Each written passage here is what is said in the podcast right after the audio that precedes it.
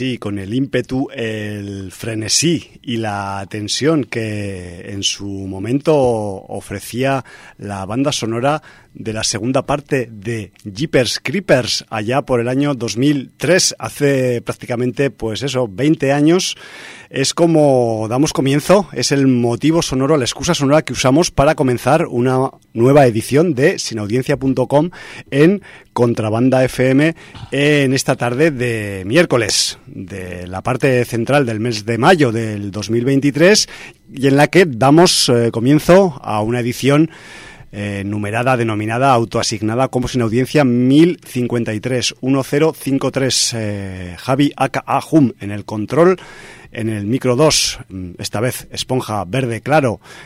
Tengo a Jordi. Buenas tardes, Jordi, partner. Muy buenas tardes. Bueno, hoy tenemos, mm, no sé, una, un menú para sin audiencia que es un tanto particular porque venimos un poco condicionados con la cuestión de un estreno y ese estreno nos ha eh, retrotraído hacia la parte de atrás de la línea temporal para dar pues una coherente referencia sobre este estreno, ¿no?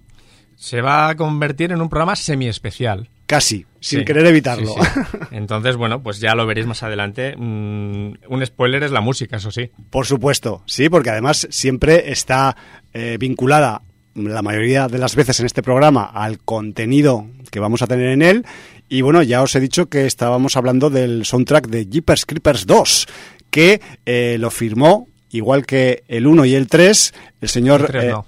el 3 no, pues el 3 no, el señor Bennett Salvay, que en el caso del track que hemos escuchado a la entrada del programa, pues será el track titulado Field Chase, lo cual es un título pues, que también es un poco spoiler. Ya habéis escuchado que es un score con regustillo a clásico, como si Bernard Herrmann se hubiera puesto a hacer pelis de terror de criaturas en los 2000 y bueno, quizás pues es uno de los puntos guapos que tiene esa saga Jeepers Creepers, al menos en su primera parte, que es la música, entre otras cosas.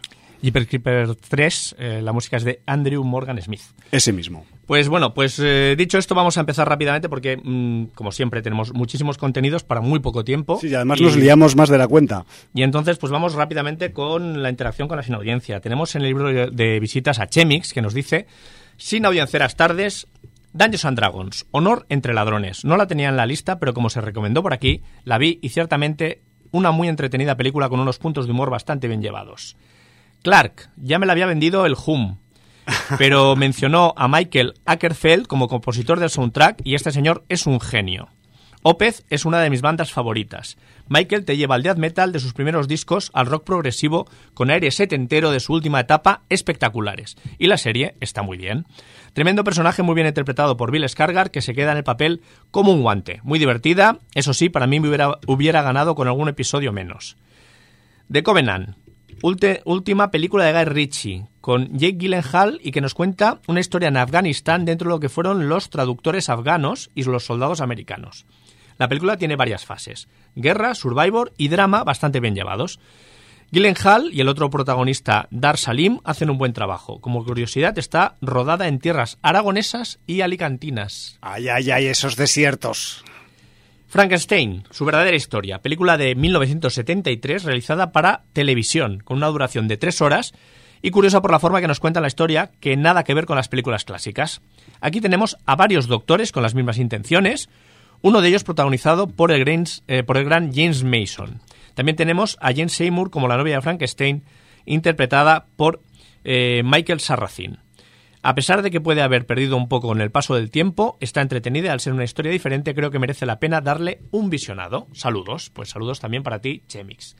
Y a raíz del último programa en Evox eh, nos dice Bácido Zono 3, muy buenas, par de dos. Ya sabéis que soy a día de hoy el enemigo número uno de la gran N. El Dillinger de la plataforma. Así que me pongo con Clark en cuanto nuestro amigo Jack Sparrow me dé vía libre. Fuerte abrazo, Valar Morgulis. Pues muy bien. Pues nada, eh, con esto acabamos la interacción con la sin audiencia y vamos con los estrenos que vais a ver que esta semana van a dar muchísimo juego. Pues sí. Vamos a empezar eh, por el estreno que no hemos visto, pero que vamos a nombrar porque hay un director que, bueno, pues eh, tiene nuestro beneplácito, que es el señor Walter Hill, que viene con una película del oeste. Eh, coproducción entre Canadá y Estados Unidos de este año pasado, se llama El cazador de recompensas y tenemos un reparto con William Dafoe, Christoph Waltz, eh, Hamish Linklater y Rachel Brosnahan, entre otros. Hay más nombres, pero bueno, tampoco os vamos a decir todo el reparto. Y esta película, que creo que en su versión original se llama Dead for a Dollar, muerto por un dólar, nos sitúa en Texas en el año, en el año 1892, con un soldado desertor que ha secuestrado y retenido en México a una mujer de buena familia. Mm, no sabemos con qué intenciones. Suponemos que pedir rescate o lo que sea. Quizás económicas, aunque eso es a priori solo. Pero el esposo de esta mujer secuestrada o retenida le da por contratar a un legendario cazarrecompensas para recuperarla. Pues ahí tenemos ya el lío pues montado. Pues con eso tenéis el cazador de recompensas, lo cual está dicho en el título. ¿Quién será Christoph Waltz y quién será Willem Dafoe? Pues para eso habrá que ver, habrá o, que ver la o el tráiler o la película.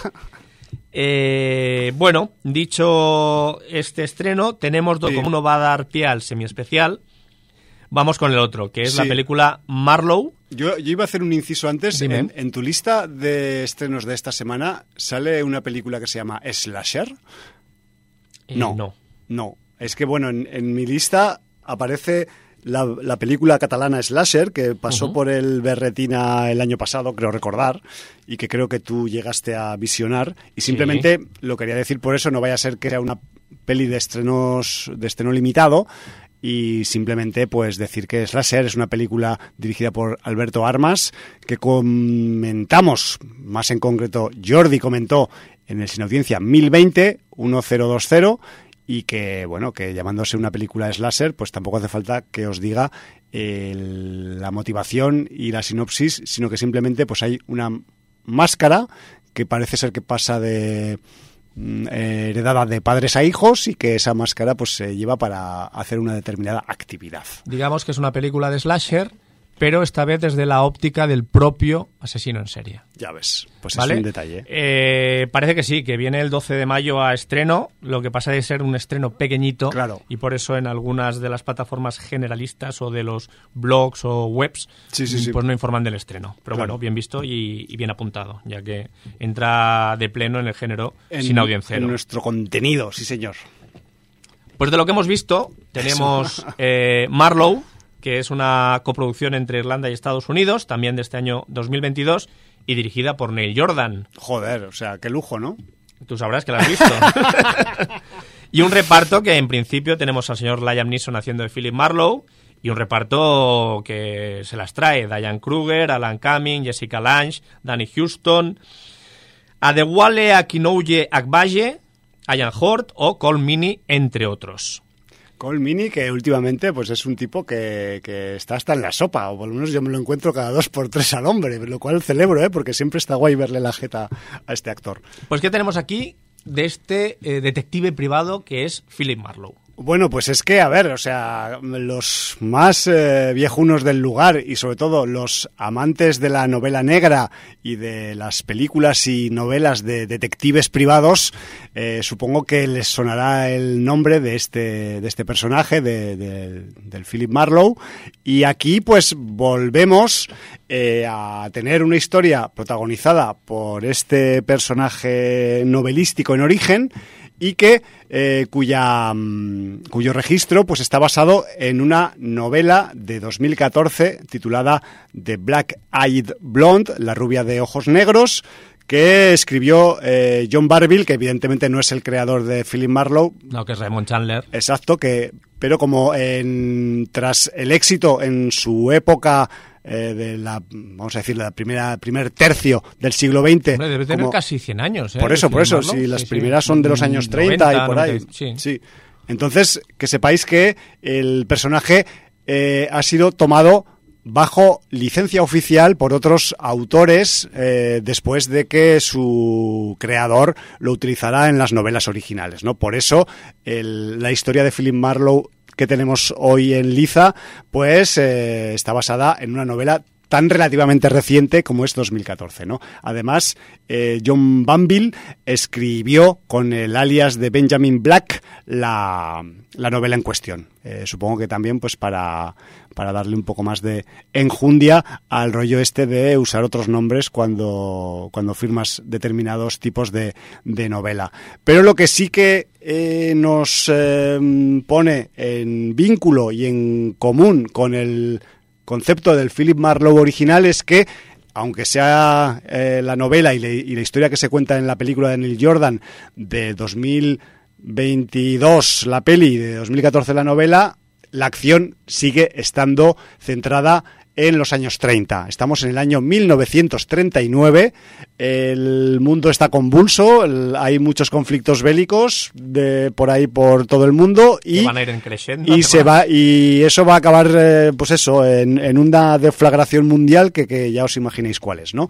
Pues bueno, en este ámbito nos centramos en California, en, en, una, en una de las ciudades que podría haber a las afueras de Los Ángeles, cerquita de Hollywood, dentro del ambiente del Hollywood clásico de esos años 30, y allí mmm, tenemos pues a una a una rica heredera, tenemos al personaje de, de Claire Cavendish que eh, contrata, llama a la puerta de ese private A llamado Philip Marlowe para ofrecerle un empleo, un trabajo, un encargo, ¿no?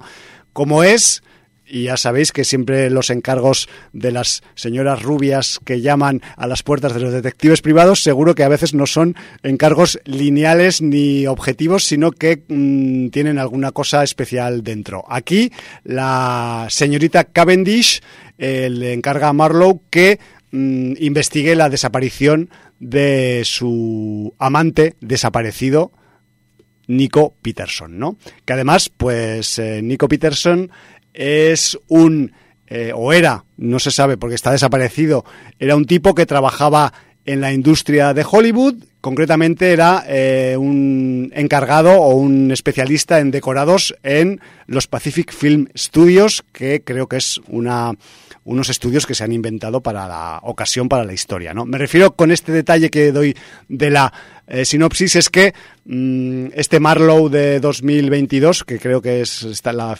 película está fechada en el año pasado, pues eh, es una película que tiene muchos componentes de cine dentro del cine. Me refiero que aparte de la cuestión del noir y del neo-noir por concepto, porque es noir hecho en el siglo XXI, pues también vamos a tener unos componentes de industria cinematográfica rodeando el, el argumento. No os voy a decir a explicar nada más del, del, argumento de Marlowe, del Neil Jordan, más que nada pues porque como en toda la historia, en cualquier historia noir o neo-noir, pues lo mejor es saber poquito e ir descubriendo las cosas que Mr. Marlowe va descubriendo a lo largo del encargo que le hacen al principio de la película, ¿no? Aquí lo que tenemos es eh, pues una película que a pesar de que está enfocada en un estilo noir o de suspense policíaco o con detectives privados en este caso, es un detective privado porque lo echaron de la policía y a veces pues hace uso de sus contactos o ex compañeros que todavía trabajan en, en el cuerpo, ¿no? En ese, en ese, cuerpo que es el cuerpo de la policía, ¿no?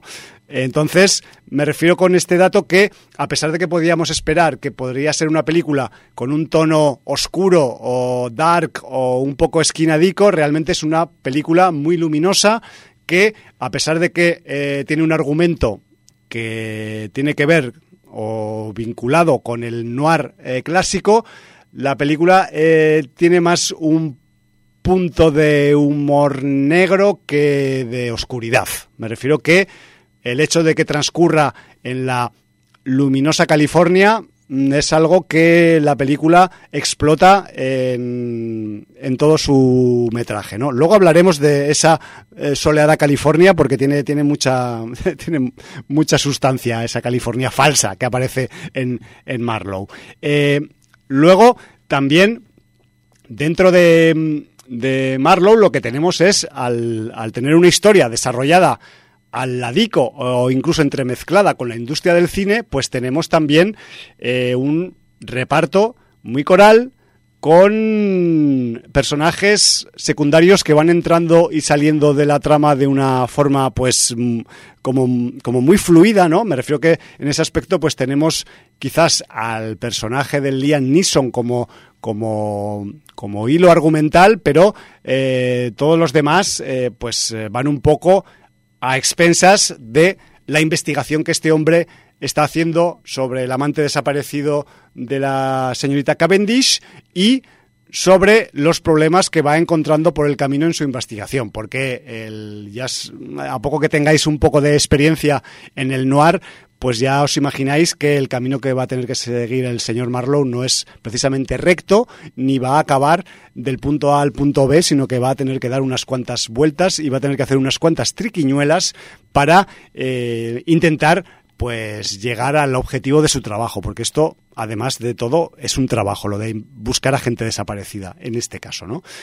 Y también, claro, eh, tenemos en el reparto la cabeza principal es la del Liam Neeson, pero eh, sinceramente, Liam Neeson está aquí y ya de hecho, pues es que este señor ya mm, tiene una edad. O sea, me refiero que tenemos aquí un Philip Marlowe que quizás pues podemos tener eh, igual la idea de los Marlows interpretados por los clásicos de en blanco y negro y ese rollo, pero aquí tenemos a un Marlowe crepuscular, ¿no? Es un tipo que, que le falta poco para jubilarse y que además, pues que, ya está un poco harto de, de, ir pegando barrigazos y talegazos por ahí a expensas de los encargos que le hacen sus clientes. E, este detalle de la crepuscularidad, de hecho, incluso eh, se pone de manifiesto en alguna escena con alguna con algún encuentro que tiene Liam Neeson con algunos sicarios o algunos tipos que con la cari acontecidos, ¿no? Que, que, que, no están en su misma línea de actuación y que pues se debe enfrentar a ellos. Y de hecho, pues, eh, a ver, aunque sea un tipo ya maduro, Liam Neeson es un tío muy grande y a poco que eh, extienda una mano así abierta y la saque a pasear, pues ya, ya tiene un efecto, ¿no? En, el, en el medio ambiente cercano. Entonces, digamos que, aunque no está en su mejor momento de forma el Philip Marlowe crepuscular que tenemos aquí, sí que todavía pues tiene unos skills para repartir. Y también, de paso, pues en alguna, en algún chascarrillo de alguna escena, pues también eh, Liam Neeson aprovecha para ironizar sobre que él ya no está para estos trotes, ¿no? En cierta manera. Lo cual, pues, añade un punto así, pues, como de, de comentario burlón en algún momento de la, de la trama. Y luego, eh, por debajo de él, a nivel de minutaje, a efectos, digamos, de, de actuación, pues eh, la segunda que más eh, minutos tiene quizás puede ser la señora que le hace el encargo, la, la señorita Claire Cavendish, que casualmente pues es el personaje que interpreta Diane Kruger, que Diane Kruger pues es una es una rubia que eh, cuando llama a la puerta de un detective privado seguro que no es para nada bueno. Así os lo digo. Y luego también, ya por debajo de, de Diane Kruger, pues tenemos a un montón más de secundarios, entre los que encontramos pues a la mitiquísima Jessica Lange, que eh, no es nada más y nada menos más que la madre del personaje de Diane Kruger. Quizás os estoy dando ya demasiados datos eh, para la trama, pero aquí hay, hay movidotos familiares aparte de todo lo demás que podríais estar pensando al respecto. Y claro, yo es que me, me, llevé una sorpresa, sabía que salía, pero claro, es que hacía mucho que no veía una película con ella, con Jessica Lange, digo, y claro, yo soy muy fan de su primera época actoral. Yo la conozco desde el King Kong con Jeff Bridges y realmente pues es una actriz que siempre le he tenido pues mucho mucho aprecio, ¿no? Y aquí Jessica Lange sí que está pues también en una edad ya pues eh, bastante crepuscular, pero hay que decir que eh, mantiene sus dotes actorales y que además eh, tiene una picardía en algunas escenas con el Liam Neeson que no están nada mal. Me refiero que eh, no es que esté aquí, de hecho no hay nadie aquí para en la función para poner la mano con el cheque, sino que simplemente pues están haciendo su trabajo, lo cual pues es de destacar porque a veces en este tipo de producciones la, la gente o los nombres famosos que aparecen quizás a veces no son siempre pues para dar todo lo que tienen dentro como como actores o actrices, sino para, para cobrar, ¿no?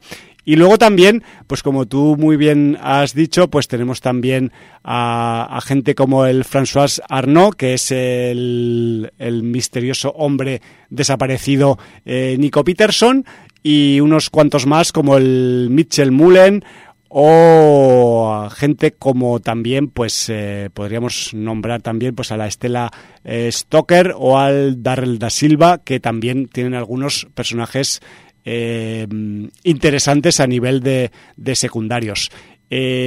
También, tú lo has dicho antes, teníamos también al Danny Houston, que también tiene un papel que aunque sale poco, es muy importante en la trama y, joder, pues eh, con el señor Colmini está todo dicho. El Colmini vais a tener que esperar un poco a verlo dentro de la trama, pero cuando sale eh, pues es muy importante para, la, para el desenlace de esta película con misterio incluido que tiene, que tiene Marlowe dentro. Eh, mm, aparte de eso, eh, también eh, os he hablado antes de que la mm, producción, eh, la historia transcurre en la soleada California, pero es que la soleada California de Marlowe es más falsa que mi muela empastada, porque ¿cuál es el lugar o lugares elegidos de esta producción para emular la mitológica California? Pues nada más y nada menos que la costa de Cataluña. Señoras, señores, esta película se ha rodado en parte en estudio dentro, en interiores en Irlanda y en exteriores en la costa catalana. Me refiero que eh, han estado, y quizás no diga todos los lugares, eh, pero en Blanes, en Tarrasa, en Capelladas, en, en el Castillo de Aro, en, en Aleya, en Siches, en San Pere de Rivas, me refiero que han estado picoteando por ahí y todos esos lugares, digamos, de más o menos costeros de, de esta parte de la península, pues han servido para eh, darle un poco de sabor y de, y de ambientación pues a esa falsa California mm, de los años 30 del siglo XX. Y es un dato muy importante y esto no lo digo yo, lo dice la geografía y la, y la biodiversidad, y es que el, en California el clima que hay es muy parecido al clima mediterráneo, entonces tanto la estética como la temperatura ambiental y la, el aspecto que tienen los bosques y los montes, pues se puede parecer bastante, sobre todo a nivel costero, a lo que podemos tener aquí en el Mediterráneo, ¿no? Entonces, de ahí que eh, pues pueda ser una una buena forma de falsear y de no tener mm, que ir a grabar a California y además, por supuesto, de tener que ahorrarte de pues todos los gastos que suponen eh, rodar en suelo estadounidense, que parece ser que cada vez es más eh, imposible a nivel económico y que siempre que se puede, pues se falsea en las producciones, ¿no? La película ya acabó porque tenemos muchas más cosas que de las de que hablar. Eh, se consume, se visiona de forma ligerita, no es que sea una pasada, pero como hay una buena química entre el casting la historia no es demasiado complicada, porque hay historias de detectives que son muy complicadas, esta es complicada, pero lo justito para, para entretener. Entonces, pues no es una película que vaya a pasar a los anales del neo-noir, sobre todo porque eh, tiene un punto eh, cómico y humorístico que quizás pues no tienen otros productos de este, de este tipo de catalogación, pero te hace pasar un ratito entretenido que si buscas eso y buscas ver algunos actores pues que, tienen mucho bagaje y que están bien en cualquier cosa que hagan, pues eh, esta es una oportunidad más para verlos. Y lo digo sobre todo por Jessica Lange, que al Liam Neeson igual pues ya lo tenemos demasiado visto, ¿no? Sí, bueno, muy visto, pero está bien. Sí, sí, siempre de todas formas, estaba pensando cuando has dicho lo de Philip Marlowe, eh, que Marlowe ha tenido mucha historia en el cine. porque ha sido interpretado en varias ocasiones, Sí. muy bien interpretado. Y, y en la tele también creo que han hecho Sí, pero cosa. esto, mm, voy a hablar un poco en el cine. La primera vez que se llevó al señor Philip Marlowe al cine fue en la película de 1944 eh, llamada Murder My Sweet, que así, aquí se llamó Historia de un detective, película de Edward Dimitrick y lo interpretó el actor Dick Powell. Toma.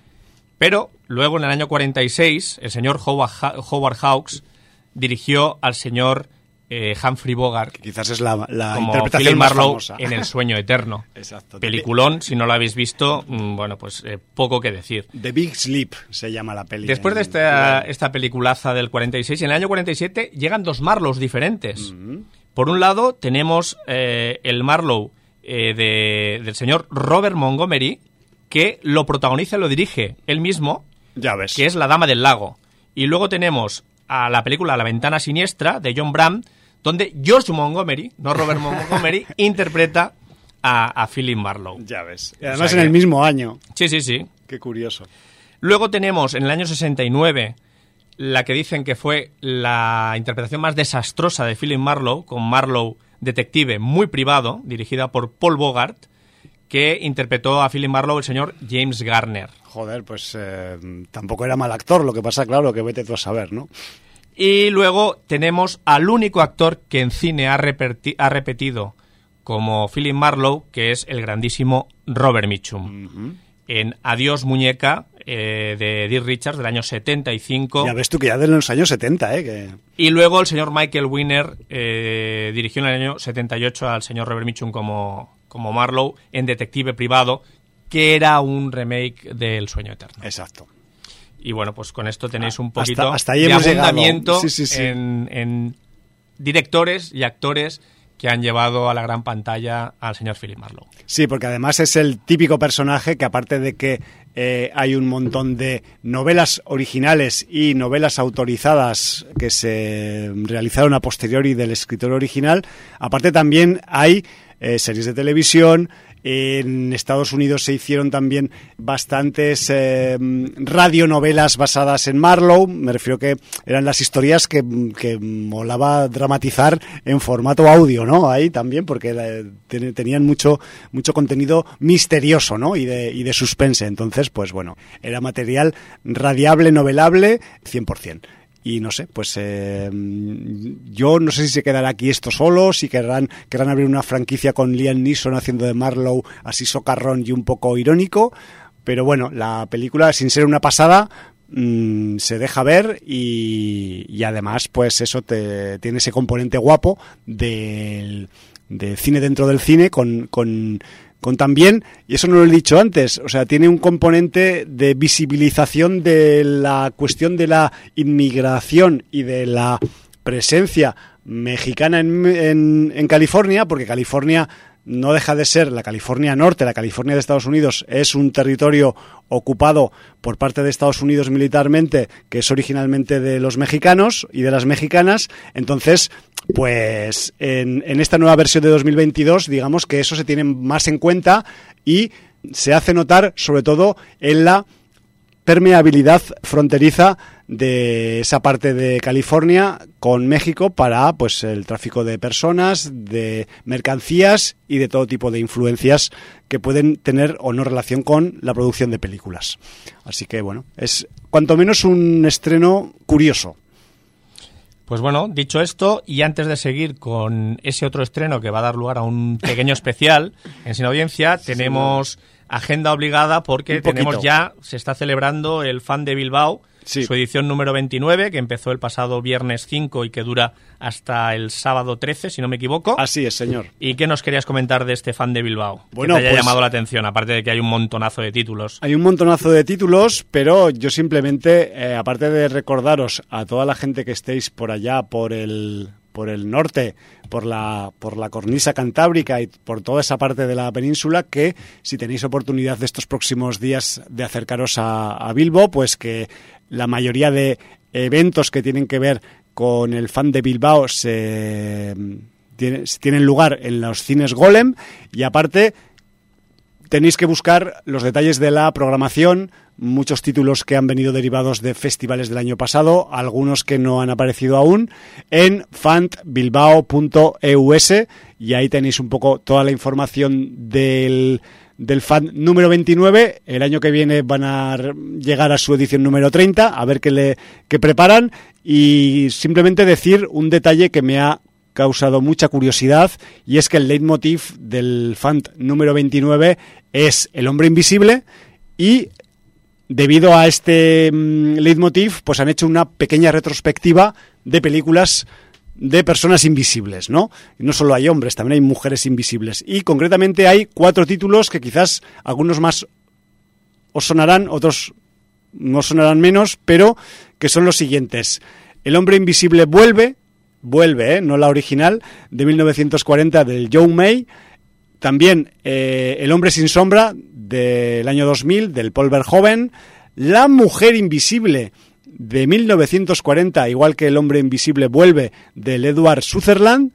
Yo no conocía que había la mujer, que existía la mujer invisible, pero eh, me lo apunto. Y luego también una película de 1992 titulada Memorias de un hombre invisible con el señor John Carpenter a la dirección. Y no sé si un tal Chevy Chase, ¿no? Estaba ahí en esa mm, haciendo de invisible, hombre, en aquella ocasión. Bueno, pues que sepáis que eso, que el, que el fan eh, está ahora mismo en curso y que si estáis por el área del norte de la península y tenéis oportunidad, yo me echaría un vistazo a las proyecciones porque mm, vais a poder ver cosas que son solamente festivaleras. Pues muy bien, pues ya dicha esta agenda, vamos con ese mini especial que os hemos preparado sobre Jeeper Creepers a raíz de, bueno, pues de ese estreno de la película Jeeper Creepers El Renacer, Jeeper Creepers Reborn. Reborn. Eh, pero antes, bueno, pues eh, vamos a explicaros un poquito qué es este Jeeper Creepers, de dónde sale, el señor Víctor Salva, mm, qué hace, qué no hace, tiene algo que ver con el señor Víctor Salva este renacer o no, aunque me parece que eso se dirimirá en los tribunales porque hay bastante controversia. Y también os informaremos de que hay un cómic que hace de nexo de unión entre Jeeper Creepers 3 y este Reborn. Sí, o que al menos ocupa un lugar temporal entre medio que no sabemos si es premeditado o no.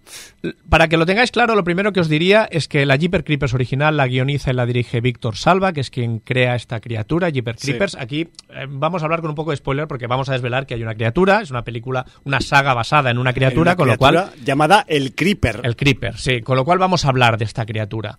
Eh, luego ya en cada película de la que hablemos, pues hablaremos cómo trata la mitología del personaje que va cambiando según la película, incluso dentro de las propias películas de Víctor Salva. Sí. Lo cual es un poco desconcertante a veces. También nos explicaremos que esta primera trilogía, que es de Víctor Salva, eh, curiosamente, las películas son de 2001, 2003 y 2017. Así es. Pero el orden cronológico de las películas no es este. Es particular. Claro. Entonces, lo primero a decir sobre el Jeeper Creeper es la importancia del número 23. Sí. ¿Por qué? Porque la leyenda nos cuenta, esto ya casi desde los primeros minutos de la primera película, lo os enteraréis. Y lo repiten como 18 veces en las, veces que haga falta. El creeper aparece cada 23 años para alimentarse durante 23 días. Entonces, esto es lo que tenéis que tener claro. Sí. Porque además cada 23 primaveras, de hecho. Eso. el, sí, es una cuestión estacional es la primavera. Es una cuestión primaveral. Sí y, es, digamos, la, la vinculación, el, motivo comunal que va un poco a hilar todas las películas. Y es pues esa, esa, esa criatura, ese creeper que eh, para casi todo el mundo es un misterio andante que está hibernando durante 23 años y se despierta a eso cuando le suena el reloj biológico y se, y se levanta durante 23 días a alimentarse. Me refiero que eh, nadie sabe mm, a ciencia cierta, aunque algunos hacen especulaciones, eh, de dónde viene, cuántos años tiene, cuánto tiempo lleva haciendo eso, porque como es eh, además una criatura que, que, tiene, en cierta manera, no a priori podría parecer que no tiene mucho cuidado en alimentarse, pero sabe que se debe alimentar en zonas rurales en las que quizás no hay muchas comunicaciones y en las que eh, pues la- los avances tecnológicos del momento pues no han llegado todos a la vez, como por ejemplo la cobertura de los móviles a principios del siglo XXI. Sí, de hecho, la, la película, eh, aunque tenga una ambientación ochentera, la película realmente es de 2001 y la película no pretende estar ambientada en otra época. Es de, es de principio de los 2000 Sí. y se ve por esta señal inequívoca, inequívoca que es los teléfonos móviles. Son, son unas guías, eh, digamos, eh, arqueológicas, ¿no? Para, Correcto. para las Cuando pelis. ves el modelo de móvil que utilizan, más o menos puedes ubicar el año en que está hecha la película, ¿no? Sí, o en que está ambientada la película, no hecha porque muchas veces la ambientación no, con- no coincide con la fecha de producción. Entonces, lo que os contábamos de eh, la cronología de las películas eh, realmente es la 1, la 3 y la 2. ¿Por qué? Porque digamos que en este despertar del Creeper a principio de los 2000 vas a tener la primera película ambientada cuatro días antes de que el Creeper, o sea, en el día más o menos 19 Exacto. del despertar del Creeper, la segunda película en el último día del despertar del Creeper, Un dato muy importante que es casi un spoiler, pero estamos hablando de una peli de 2003.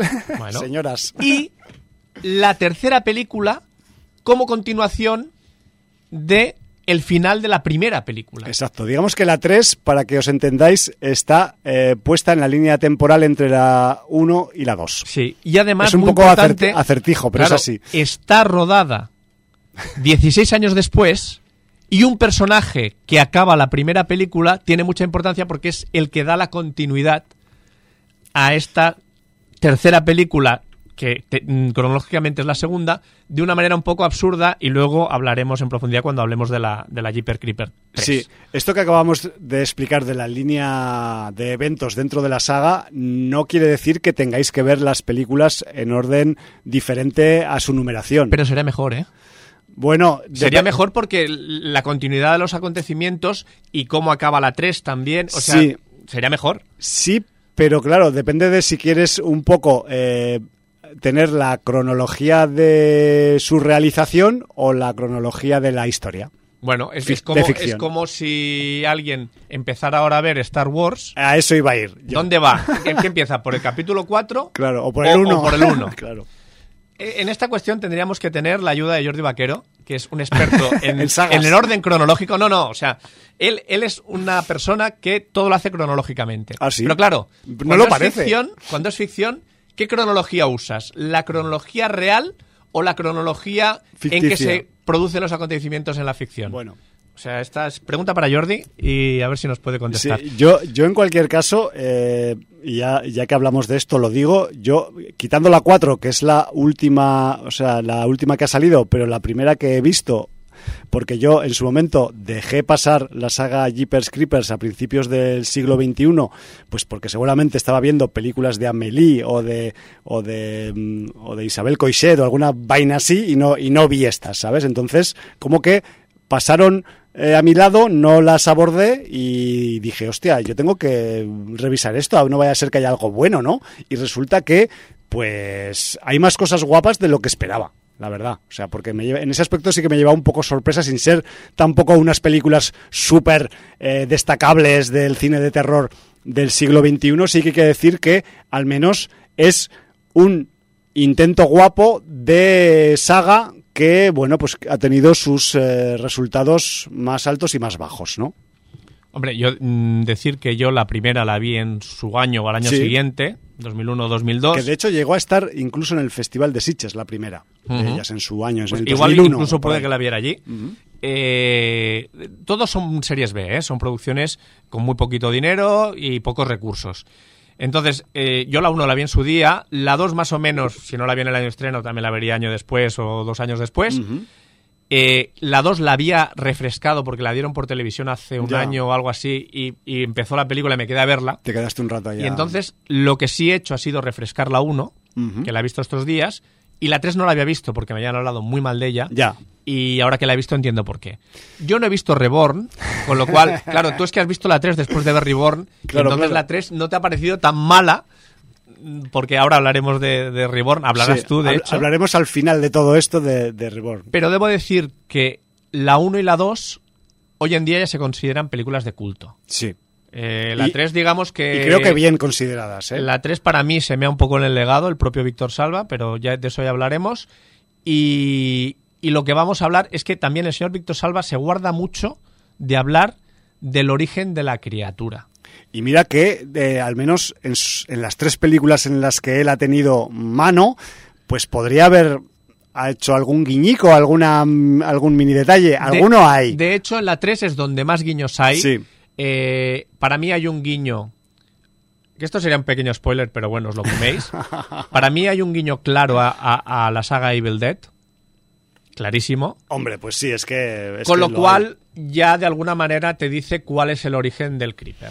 Lo que pasa que eso es- entra en una cierta contradicción al respecto de su fisiología y de su forma de alimentarse. Me refiero que, eh, y estoy hablando de pura biología, ¿eh? aquí lo único que tenemos seguro, y hablamos ahora un poco del Creeper, la criatura que es el- realmente el protagonista de la saga y los humanos están alrededor bailando su, su canción y ya está, pues eh, tenemos un, un ser que evidentemente tiene un periodo de hibernación y un periodo de alimentación. Me refiero que evidentemente no es un ser estándar, pero no sé hasta qué punto con ese tipo de comportamiento tan biológico se le pueden eh, añadir componentes sobrenaturales, aunque Claro, pero es que se le la imaginación está ahí para no, usarla. No, no, no hay imaginación. O sea, la propia película, ya en la primera, eh, lo reduces a polvo. Que ser biológico reducido a polvo se puede volver Se a constituir. Y, y que se recompone además de una forma muy biológica. Claro. Que es eh, alimentándose de la parte del Mm, cuerpo que ha perdido de de, hecho, otra persona. Tú has comentado fuera de programa, esas cosas que comentamos fuera de programa, que nunca grabamos y que decimos que son muy Ay, ay, ay, interesantes, ay. que hay un cómic Sí. que aquí fue la MGM, la Metro Goldwyn Mayer, quien vendió los derechos a este cómic y que no tiene la autorización de Víctor Salva, que es el creador de la criatura, Ajá. donde claramente te exponen que el Creeper es un demonio de origen maya o azteca. O que al menos. o que al menos en la época en maya o azteca época. ya Mm. se tenía, eh, digamos que, conocimiento de su existencia. Exacto. Con lo cual, aquí es donde mm, decimos que lo podemos emparentar, pero es que además el guiño a Evil Dead en la parte 3 de Jeeper Sí. Creeper es muy claro. Muy claro, es el momento Sí, sí. No, no, no, totalmente. O que sea, además es de que libro, es, de que libro. es un momento que precisamente por algo que pasa puedes no sé si meterte en el cerebro o en las vivencias O en la memoria. o en la memoria de, de- de la criatura y ver un poco su recorrido y su bagaje. No sus orígenes, pero casi.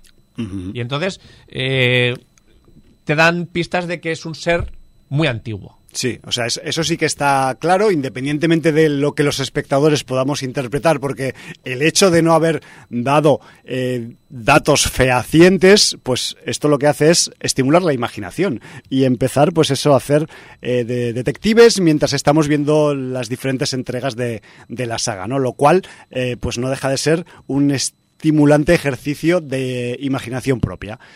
Eso, eh, por un lado. Pero luego tenemos los hechos, lo que ocurre en las películas, lo que, ve, lo que le vemos hacer o cómo vemos a esta criatura en las películas. Me refiero que tenemos a un ser antropomorfo que tiene alguna, algunos apéndices extra.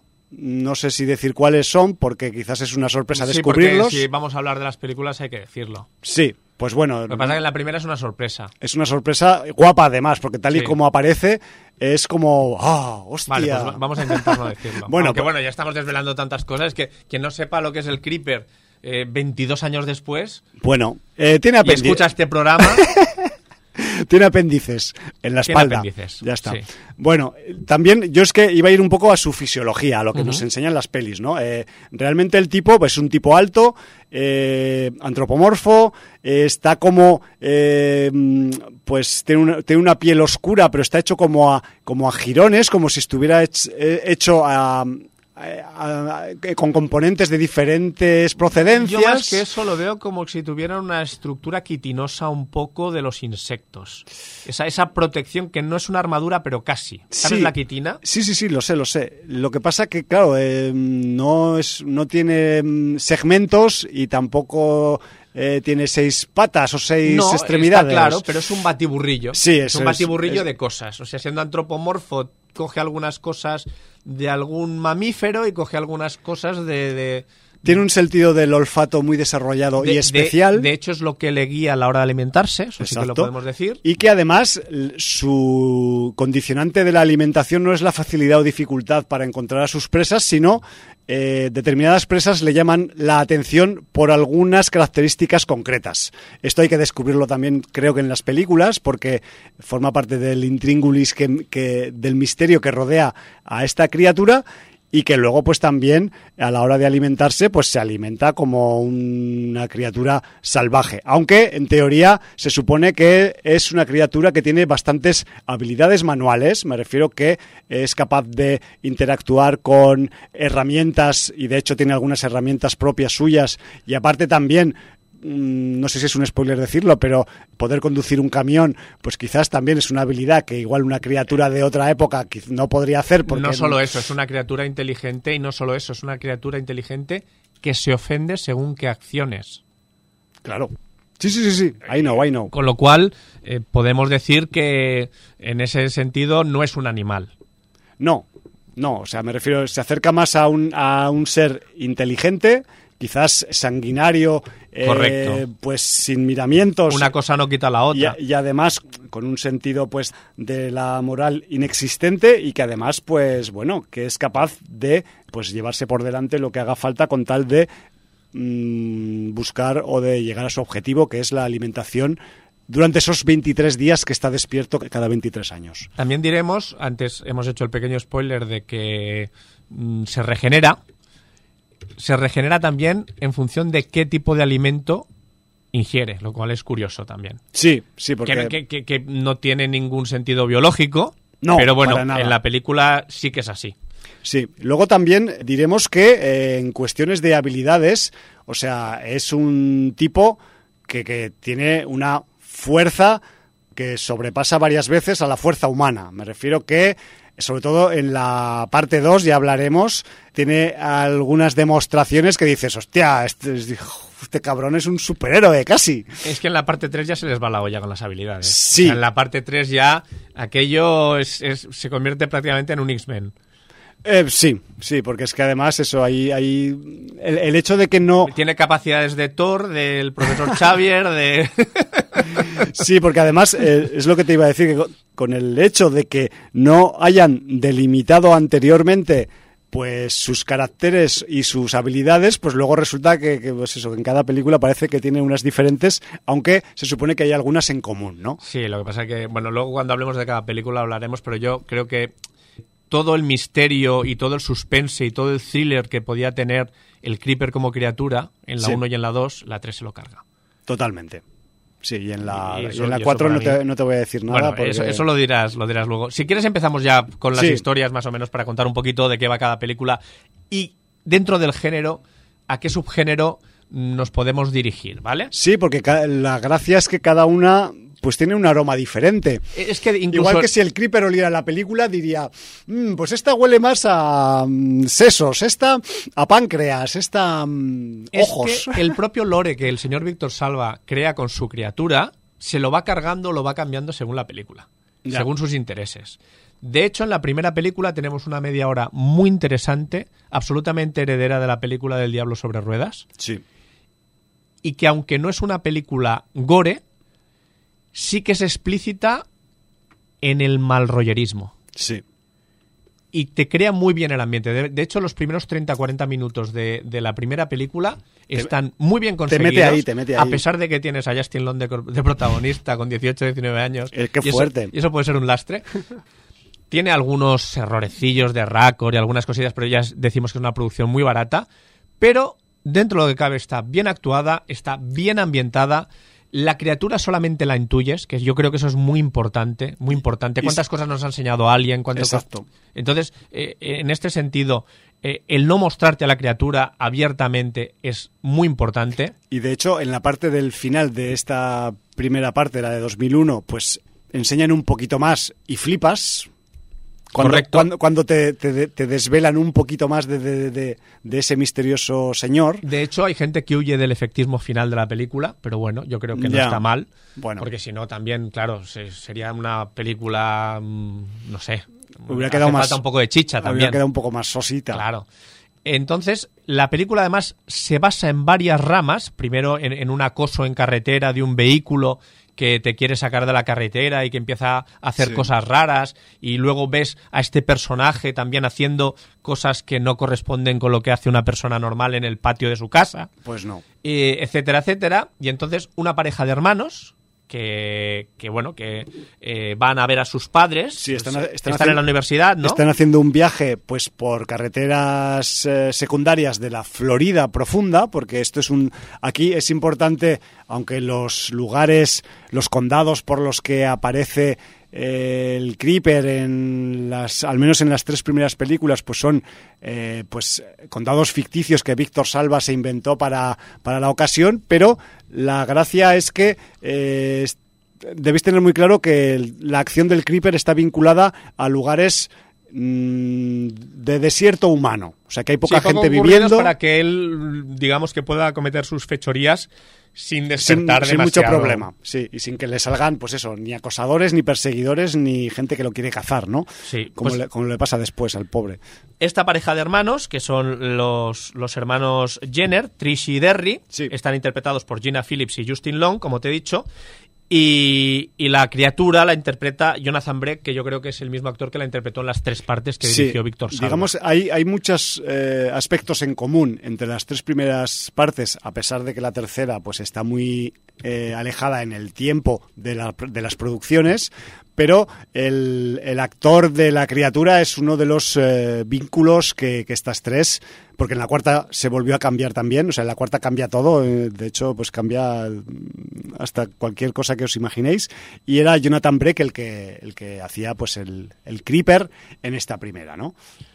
Y bueno, lo que tenemos en esta primera es que vas a tener varios elementos, eh, hay una pequeño spoiler, hay una medium, o sea, también recuerda un poquito a Poltergeist de alguna manera. O sea, hay, como varios homenajes, bebe de varias fuentes. La narrativa me parece también muy, eh, a efectos de ambientación rural, muy del Stephen King en algunos momentos sobre todo cuando mm, esta pareja de jóvenes pues eh, empieza a tener problemas con lo que han visto en la carretera y buscan ayuda y acaban encontrando pues gente por ahí que, que, es de lo más variopinto, ¿no? Y no sé, a mí me, me recordaba un poco al, a ese, ese tipo de retrato humano que, que hace el Stephen King en sus libros, no sé, igual es simplemente una, un, recuerdo que me ha venido por ahí, ¿no? Pero bueno. Y bueno, vas a, vas a entrar en la historia, la historia va cambiando de registros y bueno, sí que en el tramo final pues ya se convierte en una persecución de la criatura hacia estos dos hermanos, porque decimos que el olor es una característica que le atrae mm, especialmente de, de, alguna persona y va a por esa persona mm, porque como solo tiene 23 días para comer cada 23 años, elige muy bien sus menús. Sí, no, y aparte va a saco, porque es como concentrado todo en 23 días. Y en el lore de esta saga, aquí es importante una canción. Porque esa canción, de alguna manera, si la oyes sonar, ya sea en la radio, en una rocola, en la tararea a alguien, te anuncia la llegada de la criatura. Y entonces ya puedes correr lo que, lo que te den las piernas. Sí. Eh, es curioso porque eso que se utiliza en, en esta primera parte, que además la canción Jeeper Creepers es una canción de, de una banda sonora de una película del año 30, que ahora no recuerdo cuál es, que además ganó el Oscar a Mejor Canción en su año, y aquí en esta película sale en la versión que ganó el Oscar y luego una versión actual de la canción que es la misma letra y cuando la reconoce el protagonista en la radio se da cuenta de que el Creeper va a aparecer. Entonces, eso no se vuelve a utilizar en la saga. Es muy curioso. Ya. Y además, de hecho, lo que sabemos de nuevo en la parte 3, que es la continuación al día siguiente de lo que pasa en esta primera parte, desmiente absolutamente lo de la canción porque, dada la antigüedad de esta criatura, esa canción evidentemente ni existía. Ya, lo que pasa que aquí eh, entramos dentro de, digamos, del, del, terreno en el que la mitología de la saga pues está más o menos deslavazada. Me refiero que, evidentemente, pues si hacemos contabilidad eh, hacia atrás en el tiempo y hacemos intervalos de 23 años, evidentemente, pues quizás en los años 20 le tocó al Creeper bailar con aquella canción, posiblemente, y que eh, anteriormente pues no se podía vincular al Creeper con esa canción porque sencillamente no existían los fonógrafos ni los tocadiscos.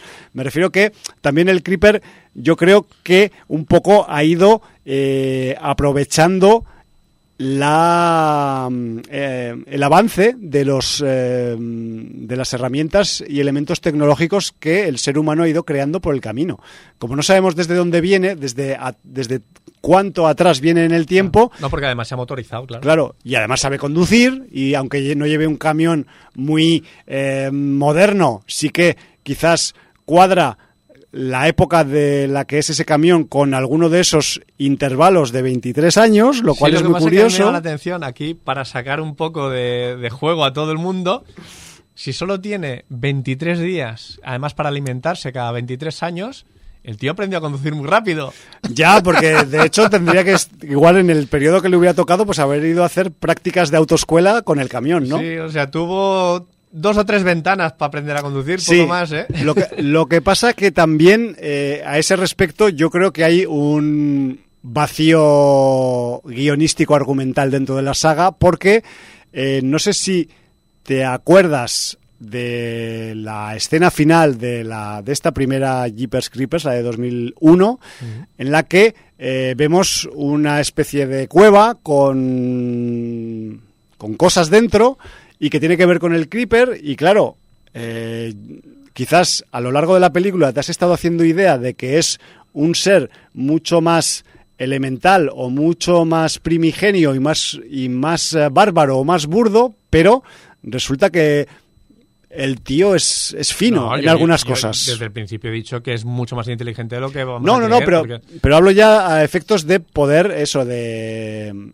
manejar herramientas o manipular cosas con las manos de forma fina. Sí, sí, eso lo tengo claro. Sí. Me refiero que quizás a mí no me quedó tan claro hasta que llega esa escena porque eh, pues es un realmente pues es un ser que se que se mmm, rige por su apetito. Uh -huh. Pero eso no quita que tenga habilidades. No, no, y en la segunda se ve como él se fabrica sus propias herramientas para cazar. Sí. Y, y bueno, pues eso. Un apunte únicamente ya sobre la primera película, que yo creo que es recomendable. Decir que, por ejemplo, en Film Affinity están todas suspendidas. ¿Qué dices? Sí, sí, la primera con un 4,8, la segunda con un 4,4 y la tercera con un 3. No estoy de acuerdo. Yo tampoco, yo las dos primeras las apruebo. Y Yo me parecen también. películas de culto y merecedoras de, de verlas, de, y, son, de y son entretenidas y tienen tensión y hablamos de las dos primeras sobre todo. Sí. Y que además eh, yo creo que también, que ya han pasado 20 años, han envejecido bien. Sí, sí, sí. O sea, se, se, pueden la primera ver la vi sin, hace dos días sin y, sentir que estás viendo un pegotazo. Y además ¿sabes? son películas de 90 minutos, muy disfrutables. Creo que la segunda dura un poco más, dura Sí. 107 o algo así, pero muy entretenidas, porque además la primera entra un poco en el género de thriller, con suspense. Es más misteriosa. Sí, luego ya con un desenlace más al uso. La segunda es claramente un slasher. Sí, que quizás vamos a entrar ahora a hablar de ella un poquito. Sí, y la tercera es un batiburrillo sin sentido. Pero bueno, Sí, que tiene cosas sobrenaturales, que puede... yo sé, Aparte del cast que os he dicho, de los dos protagonistas de la primera, Gina Phillips y Justin Long, junto a Jonathan Breck haciendo la criatura, recordad el nombre de Brandon Smith, que hace el papel de sargento David Taps Sí, señor. en esta primera parte y que hablaremos y lo recuperaremos en la tercera. Y que quizás sea familiar de Ricardo Taps, no lo sabemos. Mm, Ricardo Taps era un, personaje y el sargento David Taps también. Lo que Exacto. pasa es que no sabemos si... eh, Pero ¿sabes por, qué. ¿sabes por qué lo digo, no? Porque ambos dos personajes viven en Florida, Bueno. aunque sean de ficción. Sí, Entonces, pues bueno. Se me acaba de ocurrir ahora mismo, ¿eh? Eh, primera película, Sí. Recomendable. Y en- además y veréis eh, la criatura nacer con un misterio y, y de alguna manera el señor Víctor Salva yo creo que con buen criterio en esta primera película cuenta muy poquitas cosas sobre la criatura. Y aparte, igual es una obviedad, lo, lo, que no sé es cuántas veces puede ser una obviedad, pero que eh, esta primera parte a nivel técnico de maquillaje y de eh, prótesis y de efectos especiales está muy bien que quede claro, o sea, que no, que no queda chusquera cuando se tiene que poner dura la película o, tiene que mostrarnos los trucos que son inherentes a la criatura. Sí, no es una, una, película especialmente sangrienta y gore, aunque hay alguna escena explícita. Sí, algún momento así artístico eh, o, que, o que emula el arte, ¿no? Que quizás es mm, así como que te encoge el corazón un poco, pero bueno. Pero a nivel de explicitud y de gore, digamos que la segunda parte tiene más, aunque no quizá la ambientación y mal rollismo que tiene la primera. Sí, la ambientación gana la primera. Claro, porque además, eh, si algo yo creo que tiene bueno, aunque sea ah, parcialmente esta saga, es que eh, como cualquier saga, pues no pueden repetirse las entregas en cuanto a eh, parámetros argumentales y, tienen, y enfoque eh, cinematográfico tienen que eh, cambiar y evidentemente pues la 1 es de una forma, la 2 de otra y la 3 desafortunadamente pues de otra también, ¿no? Entonces, si te parece, entramos en la 2. Entramos en la 2. Entramos en la 2 que yo, a mí es la que más me ha gustado de todas. Yo me quedo con la 1, pero con la 2 mm, está casi ahí, ahí. Con muy corta diferencia, ¿eh? O sea, pero sí que es verdad que igual pues por el momento que me ha pillado, que realmente pues las he visto todas en un lapso de 10 días, o sea, me refiero que las, las he tenido todas independientemente del orden y del gusto en el orden, pues bastante, bastante recientes, pero he de reconocer que como mm, que la segunda parte para mí pues me ha divertido más, me ha aportado, o sea, igual como tú muy bien dices, pues eh, pierde eh, la cuestión del misterio y del suspense, en compensación tenemos pues eh, unos parámetros que son de acoso y derribo, por decirlo de alguna forma. ¿Qué ocurre en la Jeepers Creepers 2 de 2003? Pues tenemos, lo primero, recordamos la cronología. Han pasado como eh, tres días aproximadamente de la primera, primera parte. En el mundo real han pasado dos, años, entre las dos producciones y eh, tenemos en la introducción de la película vemos como un granjero eh, pues pierde a su hijo a manos del creeper además a plena luz del día lo cual sí porque debemos decir que el creeper durante los 23 días que está activo le da igual atacar de día que de noche. ¿eh? No, en ese aspecto no se esconde y a pesar de que tiene eh, en cuanto a cromatismo una, una mm, composición más bien oscura y que podría pasar muy bien desapercibido de noche, el tipo, eh, como también se mimetiza como un elemento muy común en los cultivos, no voy a decir cuál, aunque es una obviedad, pues el tipo se pone ahí a esperar a sus víctimas quedándose quieto. Eso precisamente la 2 lo explota muy bien. Sí, y de hecho está muy guapo, ¿eh? También, o sea, me refiero que, es, que le saca mucha punta visual. Pues bueno, tenemos a un granjero que acaba de perder a su hijo a plena luz del día eh, eh, con el creeper llevándoselo de, de su casa, eh, de su granja, y luego tenemos en paralelo pues a un equipo de básquet, creo que es de básquet, aunque en ningún momento un, un, equipo de deporte se explicita. Yo al principio pensaba que podía ser de fútbol americano, pero leyendo por ahí las reseñas y las wikis parece ser que es de baloncesto.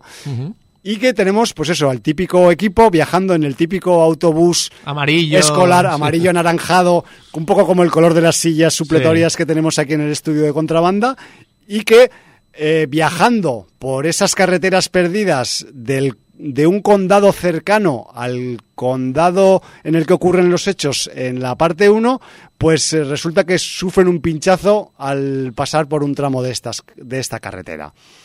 Eh, el pinchazo en, al principio parece ser de origen fortuito, pero se ponen a investigar y resulta que no, que no es fortuito, sino que es por alguna razón premeditado. Y aquí empieza la chicha de la segunda parte. De hecho, recordáis que hace un rato hemos dicho que se fabricaba sus propias herramientas para cazar. El la creeper, criatura, sí. Pues eso. Pues es pensar, pensar en qué puede usar el creeper para, para eso, para, para, para un autobús lleno de potencial comida, lo cual pues eh, te puede hacer un poco eh, pues eh, salivar, ¿no? De solo pensar en la idea si eres un creeper.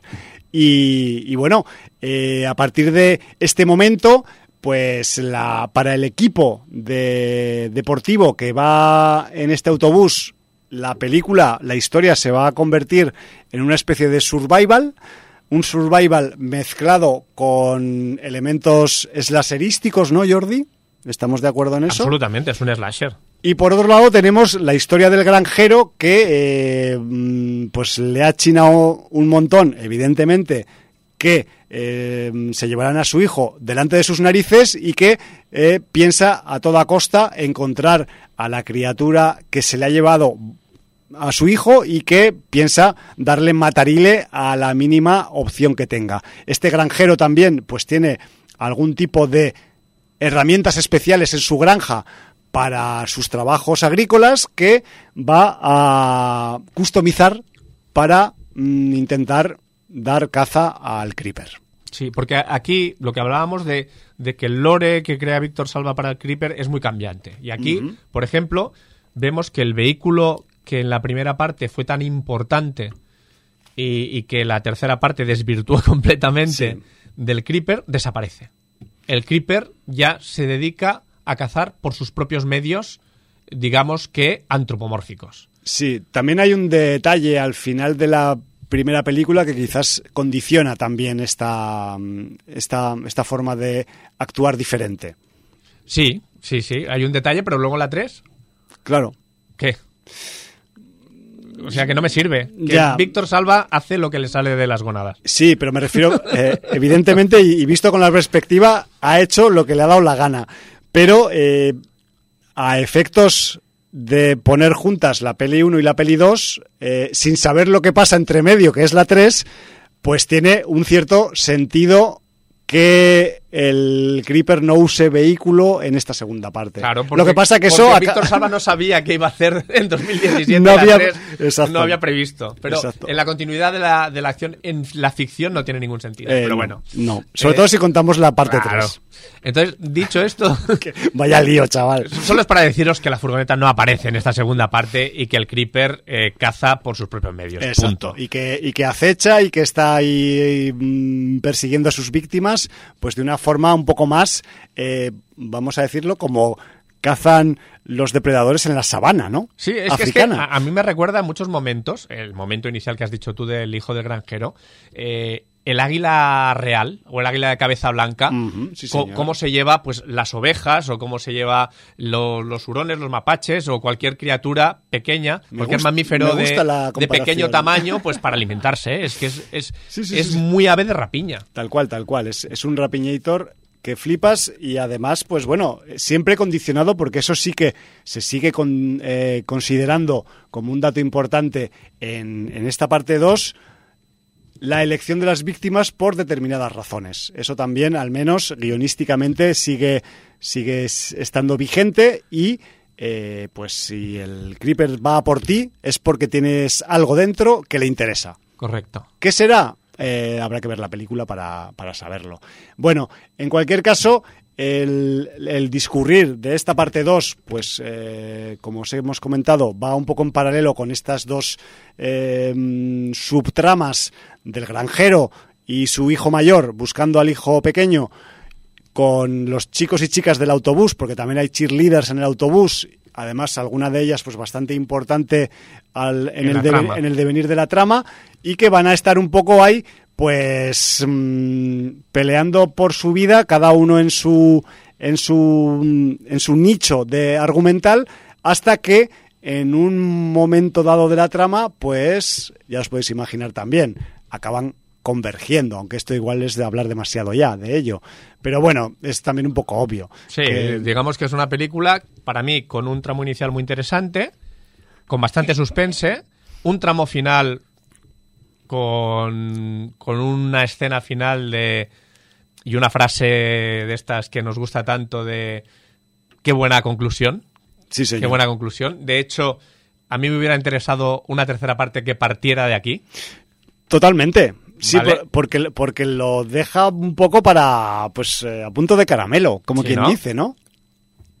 y una parte intermedia que podría ser también un documental de National Geographic sobre la alimentación del creeper.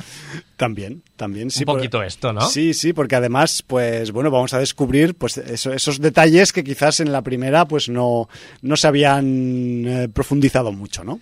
Tenemos un grupo de adolescentes, actrices y actores que no ganarán nunca ningún premio de actuación en, en su mayoría. No, y además yo pensaba, con tanta gente que hay metida en el autobús, o sea, es que creo que después de 2003, tampoco me he puesto a mirar, ¿eh? pero creo que no han, no han avanzado en su carrera actoral mucho, demasiado, ninguna. Es que de hecho no le hace caso ni la trama, porque yo creo que algunos de, de- de los personajes que hay en el autobús desaparecen durante la película y no vuelves a saber de ellos, aunque no los mata el creeper, Ya. simplemente se van a caminando en una dirección y, y dejas de saber de o ellos. salen a mear y no vuelven al bus y Sí, están correcto. escondidos debajo de un matojo. No se sabe. O sea, porque Y tampoco a- los ha cazado Y el además creeper. es, bueno, pues premio Darwin a las decisiones inteligentes. O sea, Ya. eh, está alguien poniendo bengalas y desaparece y tú te pones a, a seguir poniendo bengalas. O sea, a- de estas hay unas cuantas. Pero bueno, Sí. esto es salseo de película de terror También, de adolescentes también al uso. hemos ¿eh? de decir que en los primeros instantes de cualquier eh, momento crítico en una película de terror, los personajes, y esto es de abogado defensor de estos personajes,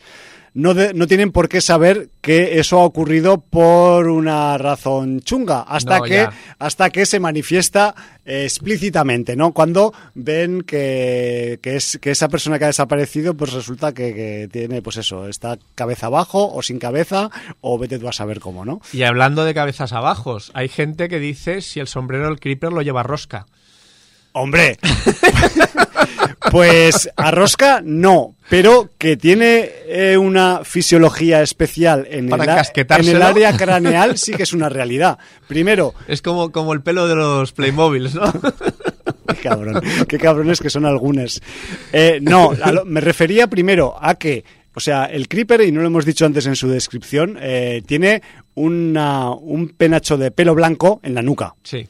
Que no sabemos si es un, resi- un residuo evolutivo o qué. Pero cuando lleva sombrero queda como una melena Sí. de un tipo ya Chungo. entrado en años. Chungo y entrado entonces en años. mm, es una manera de camuflarse de alguna no, manera. pero cuando me, de- cuando me refería a que quizás eh, tiene algún tipo de eh, implementación biológica en el cráneo para que el, el- el sombrero se le quede fijo, me refiero a eh, pues a una parte de su fisiología que quizás Sí, sí, como una rebaba, como Sí. lo tenían los Playmobiles. y no, sí, ya- Lo que, no pasa, lo he dicho al lo que azar. pasa es que es una rebaba guapa. O Bueno. sea, es una rebaba currada. Que, que- que- Rebaba quitinosa, lo que hablábamos. Sí, a mí, a mí, de hecho, cuando, la- cuando aparece la primera vez, digo, hostia, qué guapo. Me recuerda tanto al Predator que, que- me encanta. Pero bueno, son también el Creeper está influenciado en muchos tipos de criaturas que ya hemos visto tanto en el cine como en las novelas de misterio y en el folclore. El Predator un poco quitinoso también, ¿eh? Sí, también, también tiene un poquillo de quitina el, el señor. Y, y además aquí lo que tenemos con el Creeper, que de hecho pues sale muchos más minutos en pantalla que en la parte 1, que es también otra de las cosas que las diferencia a, la- a las dos primeras partes, es que lo vamos a tener eh, más que presente y más que eh, juguetón, y lo de juguetón lo pongo con muchas comillas, en ese juego de gato y ratón que tiene sobre todo con la trupe del autobús. Por eso te digo que es un poco National Geographic, porque aquí vemos cómo se recrea con sus presas. Sí. Y de hecho, pues eso, a veces los gatos juegan con los ratones, ¿no? Antes de, de, darles el, el zarpazo final. Sí, sí, pues sí. bueno, eso va a dar lugar pues a una serie de situaciones extremas de supervivencia, de mm, no sé cómo carajo voy a salir de aquí porque este, este bicharraco este ser cada vez parece que tiene una, cada vez que viene a por alguien parece que tiene una habilidad nueva y más letal y más difícil de sortear que la anterior y claro, eso acaba haciendo como una especie de eh, escalada armamentística por parte del Creeper, ¿no? Que desafía ya cualquier ingenio o cualquier idea loca que se les pueda ocurrir a la chavalería del autobús para intentar salvarse. Sí, de, de hecho, eh, cuando has dicho no sé cómo voy a salir de esta, porque yo no soy Sisu. Está claro. Entonces, claro, Pues ahí pringas. Es que, a ver, un, un crossover entre Sisu y el Creeper. El Creeper, hostia, ¿no? yo- O, o Sisu y Predator. O Sisu- hostia, Hostia. Sisu con cualquiera, nen. O sea, porque es que el puto Sisu es un máquina, nen. bueno, eh, no, nos, no nos descentremos. No, porque estamos consumiendo tiempo aquí, Sí. minutaje. Yo creo que de la 2 poco más que decir. Quizás el reparto. Sí. Hay, hay un... dat- hay un A pesar de que a partir de 2003 hicieran poca cosa. hay No, algún nombre, hay algún nombre. Sí, hay, sí. hay un nombre que debe salir sí o sí, y no estoy hablando del Creeper, que vuelve a ser No, Jonathan Breck, ya lo hemos que, dicho, que lo hace, partes que, lo hace, sí. que lo hace muy guay, pero tenemos al granjero, ese granjero cabreado que pilla los utillajes de la granja y se autoconstruye elementos de destrucción masiva rural para cuando se encuentra el Creeper, que no es otro que el señor Ray Weiss, que posiblemente pues es de la aparte, aparte del Justin Long en la primera, pues posiblemente la cara más Más conocida, conocida, sí, en sí. toda la saga que hay a nivel actoral. Bueno, en la parte 3 también hay una cara conocida, pero como está un poco mayor, quizás no es tan fácil de reconocer, aunque tiene unos ojos que la distinguen eh, peligrosamente. Bueno, pues Ray Weiss es el granjero cabreado. eh, también, pues no es evidentemente el protagonista, porque el protagonista aquí es el Creeper, más que los hermanos perseguidos por el Creeper en la primera parte. O sea, aquí también otra de las diferencias con respecto a la 1 es que realmente la criatura es el protagonista y es el, es el verdadero artífice de, de la función. Y luego quizás, pues eh, no sé si destacaría a la pues a la Minchi eh, o sea, el personaje que hace de Minchi Hayes, que es la actriz de Nikki Icox, que es una de las eh, cheerleaders que hay en el autobús y que, pues a nivel argumental, no os vamos a decir por qué, pues tiene una cierta eh, importancia mm, por encima del resto de tropa que hay dentro del autobús, ¿no? Entonces, eh, quizás pues eh, sería otro nombre esta Nicky Icox la, a tener en cuenta en, en la importancia que hay dentro de, de Jeepers Creepers 2, pero eso no quita que, que después de 2003 haya hecho algo más interesante que esta película, que lo desconozco. Bueno, pues ya dicho esto, partes 1 y 2 recomendables. Sí, de hecho, repito, a mí casi me gusta más la 2 que la 1, tú a la inversa. Yo a la pero, inversa. eh, Pero hay que, hay que remarcar similar, ¿eh? que con poquita diferencia. Sí, sí, sí. Lo cual las empareja bastante guay. Sí. Si no fuera porque, pues luego más adelante se han empeñado en meter cosas en medio, ¿no? Correcto. Haciendo la distinción de la primera es más thriller, más suspense, la segunda es más slasher Slasher y Survival. y survival. Eh, bueno, la primera tiene una parte final de survival. Sí, la parte final, pero es que la 2 es eh, casi todo el rato Survival. Sí, ya casi desde el minuto 5, Eso, ¿no? desde que se pincha la rueda es Survival. Bueno, pues eh, llegamos a la tercera parte. Sí, señor. Año 2017, Ha al señor Víctor Salva le da por hacer el interludio de lo que pasó entre esos dos días, entre la primera parte y la segunda parte. Y lo hace enganchando primera, eh, la, la- la primera escena de la tercera parte con la escena final de la primera parte. Sí. Problema, eh, todos los policías que hay en la comisaría al final de la primera parte no coincide ninguno excepto uno. Que os he dicho antes, acordaros de- del nombre Sí, del sargento Davis Taps. correcto. Pues lo que hace es coger al mismo actor, que es Brandon Smith, Sí, señor. 16 años más viejo y 16 kilos más gordo. Y 16, teñido. 16 o 32 Bueno, kilos. Porque no tiene- quería por- tampoco Porque tiene un perímetro el hombre. pecar de gordofóbico. No, No, no, no. Eh, entonces, bueno, pues eh, claro, ya dices, vale, o sea, todos los policías me los has cambiado, excepto al sargento, pero claro, no ha pasado tres horas, han pasado 16 años y se nota mucho. Se nota, Se un, nota se nota un poquito. Y precisamente el elemento que me quitas en la segunda parte, que es la furgoneta, es la protagonista de los primeros 10 minutos de la película. Claro, porque resulta que después de que haya acabado la historia en la parte 1, pues la policía llega al lugar donde, donde acaba la parte 1 y, Y no, vamos a querer hacer spoilers. encuentran lo que encuentran. Pero digamos que el Creeper huye sin su, su vehículo. Sí. Por eso en la parte 2, mm, cuando se hizo, no tenía sentido que la tuviera. Claro. Pero viendo que en la ficción cronológicamente hay esta parte, pues entonces mm, sí tenía sentido. Bueno, eh, ¿qué tenemos? La furgoneta. O sea, e- esta película es un despropósito. Yo no sé qué quiso hacer aquí el señor Víctor Salva, Bueno, pero. pues int- intentó re- revivir la franquicia, Sí, supongo, pero, no sé. pero lo que hace, lo que hace es. eh, te convierte la furgoneta del Creeper en el coche fantástico. Además, A lo Creeper. a lo Creeper. Con, uno, con un rendimiento de gadgets inverosímiles, porque no hay espacio físico de dónde salen esos gadgets. Unos sí, pero otros no. Sí, a no ser que sea tecnología alienígena. Ni siquiera, porque no, no, no, no es tubular que se pueda doblar, o sea, no. No, o hay- quizás en otras galaxias, Jordi, Sí, hay... viene de otra hay- dimensión y se crea, vale. No, no, hay metales que, que se pueden eh, diluir y, 2. y solidificar en, 2. en un corto espacio de tiempo, Sí, por sí. ejemplo. En fin, Estoy especulando mucho. mucho, mucho, Sí, ¿eh? señor. Demasiado Eh, para Jeepers 3. Sí. El, el guion es inverosímil. La calidad, sobre todo de los actores y actrices adolescentes, el grupo de cuatro motoristas, hace bueno a- al peor del equipo de baloncesto de la parte 2. A eso te iba a decir. O sea- y, no, y hacen, y, y hacen el, el grupo 3 y el, o sea, el grupo de adolescentes de la parte 3 y de la parte 2 son eh, merecedores de premios Oscar y premios superiores al casting que hablaremos en breves De instantes de la 4. O sea, Imagínate, ¿no? Sí, señor. O sea, no, no, no. La, la peña del, del, del baloncesto, del, del- de la parte 2 del, del autobús, o sea, es, es- vamos, o sea, actores eh, dramáticos de Oscar, O sea, comparado con la claro, parte 4. Con esto estamos diciendo que el Justin Long de 19 años es el mejor actor de todos los de la saga. Hombre, cuando yo- vas retrocediendo hacia Yo atrás. creo que el primero es... De los adolescentes, ¿eh? Ah, vale, sí, porque, adolescentes, porque tanto no. el Creeper como Ray Wise Eh, evidentemente, se, mere- se merecen evidentemente. una salvaguarda. No, incluso en la parte 3, la que hace de madre. Tienes eh, el, el, el sheriff. eh, A pesar de que han pasado 17 Sí, años, de bueno. verdad. No, no, no, no el sargento, el sheriff. Ah, sheriff vale. negro. Ah, sí, el, el, el de la milicia. El de la milicia. Quizás debemos decir el argumento también. Sí, porque así... explica un poco el argumento, porque total, si veis la película os va a dar igual saber un poco del argumento. Bueno, eh, os ha quedado claro que la 3 cronológicamente va entre la 1 y la 2, ¿vale? Correcto. O sea que lo que la 3 no ha, o sea, la 2 no ha pasado todavía cuando tenéis que ver la 3.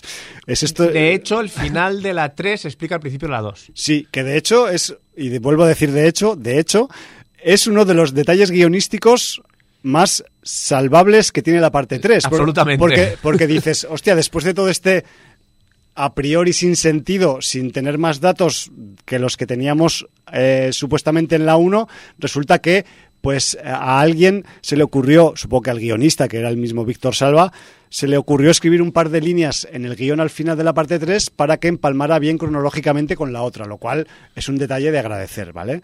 Eh, ¿qué, es lo que, qué es lo que tenemos aquí en, la, en esta parte 3? Pues eh, ha pasado creo que solo un día, es al día siguiente. Al día de- siguiente, al día siguiente. Después de la parte 1 con los dos hermanos y todo lo que les pasa ahí. Correcto. En la, en la parte 1 y tenemos... De, de hecho, no es que haya pasado un día, es que la acción cuando empieza todavía no ha acabado la primera parte, porque dice, "Mm, su hermana está en la comisaría esperando a que le vengan a buscar sus padres. Sus padres, exacto. O sea que ni o sea, siquiera ha concluido la primera parte. Están incluso... A, a ese nivel de machembramiento. Sí, está. están un poco solapándose Sí, en la acción, ¿no? correcto. Pues lo que tenemos es, eh, pues a los eh, policías del condado de al lado del condado de la película 1. Condado de Bojo o Pojo. Pojo. Que, Pojo, que es inventado, ¿eh? Sí, son to- todos los condados de estas tres primeras partes son, son inventados. No pasa lo mismo en la cuarta. Es de las pocas cosas que, que se pueden decir positivas. Eh, la cuestión es que aquí, aparte de que la policía de estos condados colindantes de Florida profunda, pues empiezan a dar cuenta de que están pasando cosas. eh, son policías, empiezan a dar cuenta cuando ya llevan pasando un montón de rato, ¿no? Pero eh, la- el detonante de la acción de la parte 3 es que hay, eh, junto a la policía, un grupo de voluntarios que está encabezado por el sheriff Dan Tastigo, que se preparan para dar caza al Creeper. ¿Por qué?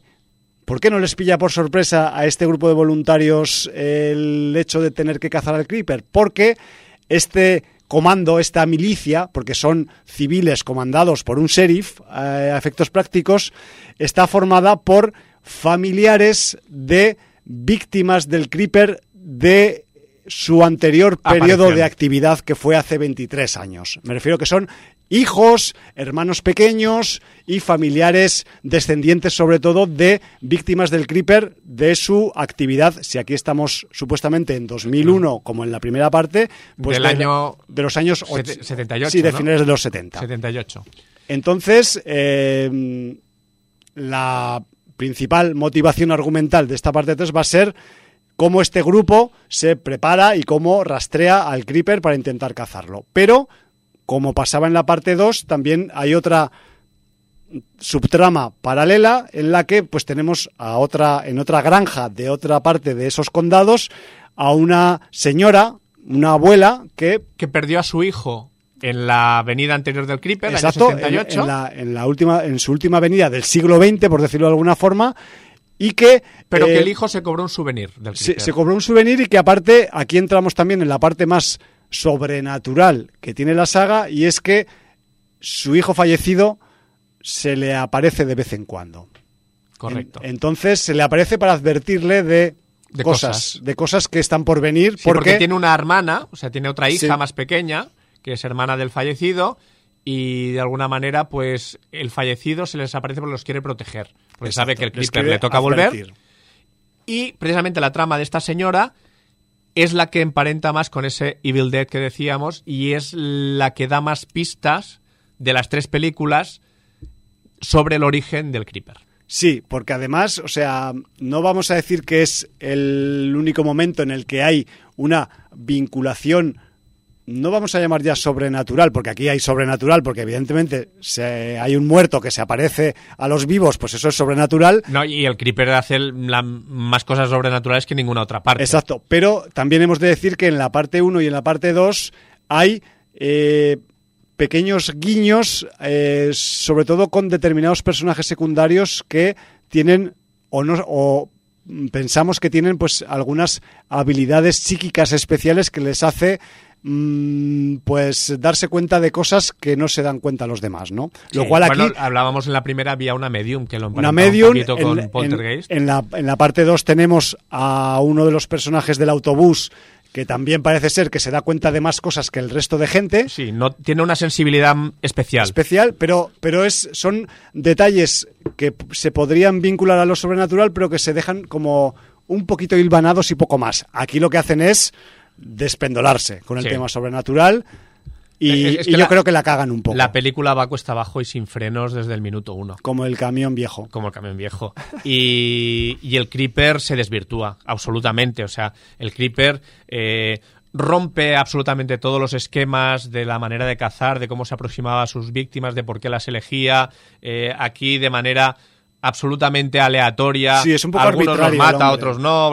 No sé, el Creeper todo el rato a la luz del día, primeros planos, no hay ningún suspense, no hay ninguna emoción. O sea, la película es realmente de lo peorcito que yo he visto en tiempo, sin haber visto el Reborn, que, que yo creo que a ti te ha parecido mejor de lo que es por haber visto el Reborn antes. Quizás. Y yo no sé si me atreveré a ver este Reborn, ¿eh? Hombre, pues depende de si quieres que te sangren las retinas o no. O sea, me refiero que es- eso es. Eso Claro, es- igual me hace buena hasta claro. 3, pero yo la 3 la he visto muy, muy inferior a la 1 y la 2. A ver, o sea, mm, yo mm, voy a decir la mía también. O sea, yo igual no soy tan expeditivo como tú a efectos de esta parte 3. Sí que evidentemente de las tres primeras es la más floja, con diferencia. También yo creo que lo, lo- que le pasa a la parte 3, bueno, aparte de que está hecha eh, 14 años después de la segunda, que eso lastra mucho porque ya se ha perdido un poco el calor de la, del frenesí y la, la efectividad de las dos primeras, que, que- que es- que en su momento, pues, pues las, entre las dos pues tienen una cierta, eh, pues eso, continuidad bastante guapa. Y aquí, o sea, juega en contra esa distancia temporal y luego también que mm, tiene un guion que intenta meterse por sitios que son muy complicados y que quizá no hacía falta meterse para hacer algo entretenido y que tuviera una cierta continuidad con lo anterior de las dos primeras partes. Eh, lo que yo quiero pensar que pasó aquí es que aparte de querer revivir los laureles de las dos primeras demasiado tarde, es que se, quisieron- se quisieron meter en un fregado, entre comillas, sobrenatural, al menos por la parte de la granja y de la abuela, que tampoco queda muy bien explicado y que mm, al final a mí había momentos que me mareaba más que me explicaba cosas que decía, ¿y pero ahora por qué hacen esto? ¿Y por qué, y por qué sacan esta conclusión? Y es que, y claro, cuando, cuando te pasa eso como espectador, quiero pensar que es que algo le faltaba al guion, ¿no? Que quizás era claridad. Sí, pero yo creo que es, un despropósito a todos los niveles, ya no solo de guion, de, la historia es un despropósito, el comportamiento de la criatura es un despropósito, los gadgets de la furgoneta son un despropósito. El inspector gadget de Creeper. Eh, a mí, no sé, me parece una película mala. Yo es mi criterio, lo siento. Yo, lo siento como lo digo. Yo no me la cargaría tanto, pero reconozco que es la más floja de las tres. O sea, y evidentemente comparado con la 4, la 3 es una película muy disfrutable, a pesar de todos sus pesares. ¿eh? Pero bueno. Eh, ¿Cómo ha de ser la 4? La 4 es, la 4 es tremebunda. O sea, ahora voy a intentar no hacer mucha sangre con ella porque a mí no me gusta hacer sangre y más con, con proyectos que quizás pues eh, han podido sufrir en su camino creativo, lo cual puede ser pues también un problema para el resultado final, pero tampoco la voy a justificar. ¿eh?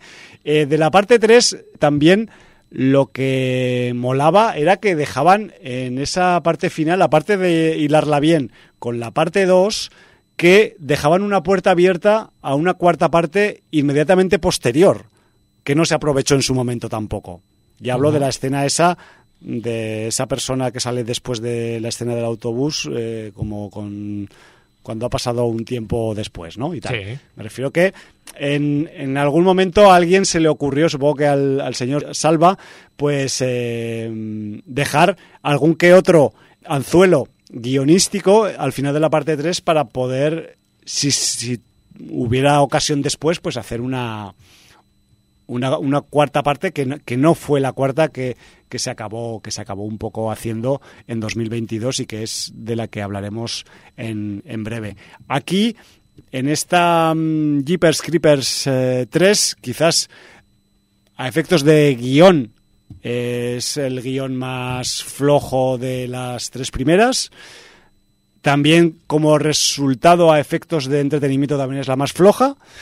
Pero eso no quita que tengamos, por ejemplo, en el reparto, aparte del actor Brandon Smith, que es el famoso sargento David Stubbs, que, que aparece pues eh, erosionado por el paso del tiempo, por decirlo de alguna forma diplomática. Todo el rato el, el, sheriff le va haciendo el comentario que dirige la, la batida de, gente que quiere el, el sheriff Dan Tastigo. A pesar de que solo han pasado unas horas de la primera película, todo el rato le está haciendo los chascarrillos de que han pasado 16 años en realidad y le dice todavía conservas tu puntería, todavía... O sea, realmente yo creo que había una broma interna a nivel del reparto. Sí, porque es muy repetitivo, tienes razón. Es que están todo el rato jugando a, un juego de, ironía y de sarcasmo. Así es. La cosa es que, bueno, en el reparto, el sheriff eh, afroamericano que forma este comando, digamos, de, mm, de familiares afectados por, por, los daños del Creeper. Plataforma de afectados del Creeper, sí, lo podemos llamar así. Es el actor Stan Shaw, que es un actor que quizás os sonará, pues porque ha hecho quizás más televisión que cine, porque también ha sido secundario en muchas películas. De hecho, pues es un tipo que ha estado desde mm, películas como Daylight o La isla de las cabezas cortadas a Una pandilla alucinante o, Sol naciente, ¿no? Me refiero que es un tipo que quizás pues eh, se le recordará más o se le recuerda por, por sus por sus pasos por algunas series de televisión como pueden ser eh, Matlock o el mismo Expediente X o Mentes Criminales o alguna de este rollo, pero bueno, que es, una cara que si le, le buscáis alguna foto que al Stan Shaw, pues que, que, os va a sonar, como os va a resultar muy familiar, no vais a saber decir casi en, ningún título en el que le recordáis, pero lo recordaréis porque es un tipo que ha sido muy habitual, ¿no? Y luego también hablábamos de que había otro nombre en el reparto que quizás era eh, equivalente al, de, al, del, al del granjero de la segunda parte en importancia y es el nombre de la actriz Meg Foster que aquí es la señora granjera que vive con su nieta, o sí, es su nieta, ¿no? Su... No sé si es nieta o es hija, no sé si es la hermana o... Bueno, no Yo creo que es, que, es la...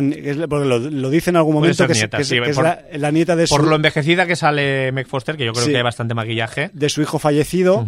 Hombre, Meg Foster tampoco es que sea especialmente joven, creo, ¿eh? Creo que... Bueno, de hecho lo estoy viendo ahora, es del 48 o sea, del siglo XX. Sí, pero está, está muy decrépita, ¿eh? quiero decirte. Yo no creo que esté así realmente en, condiciones normales. En 2017, bueno. No, del 44 2017, no sé.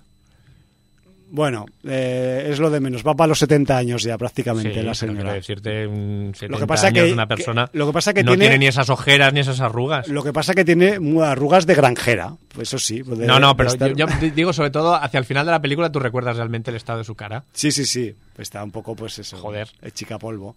Bueno, independientemente de eso, de ese detalle, de la mayor o menor decrepitud improvisada o imposturada de Meg Foster, es el nombre quizás más importante que hay en el reparto de Jeepers Creepers 3 y, joder, que mm, yo, visto lo visto, pues no me hubiera esperado mm, que hubieran pasado todos los años estos que han tenido que pasar, concretamente 14 entre la parte 2 y la parte 3, para reanudarla, porque total, lo guapo de mm, que en una saga haya continuidad es que, primero, que eso sí que lo ha cumplido aquí las tres partes, es hacer mm, registros y temáticas diferentes, pero claro, si tienen un poco de continuidad temporal, yo creo que todo sale más empacado y más redondo. Y de hecho, pues eh, al final Jeepers Keepers 3 acaba quedando como un pegote de las otras dos. Con, con cariño lo digo, lo de pegote.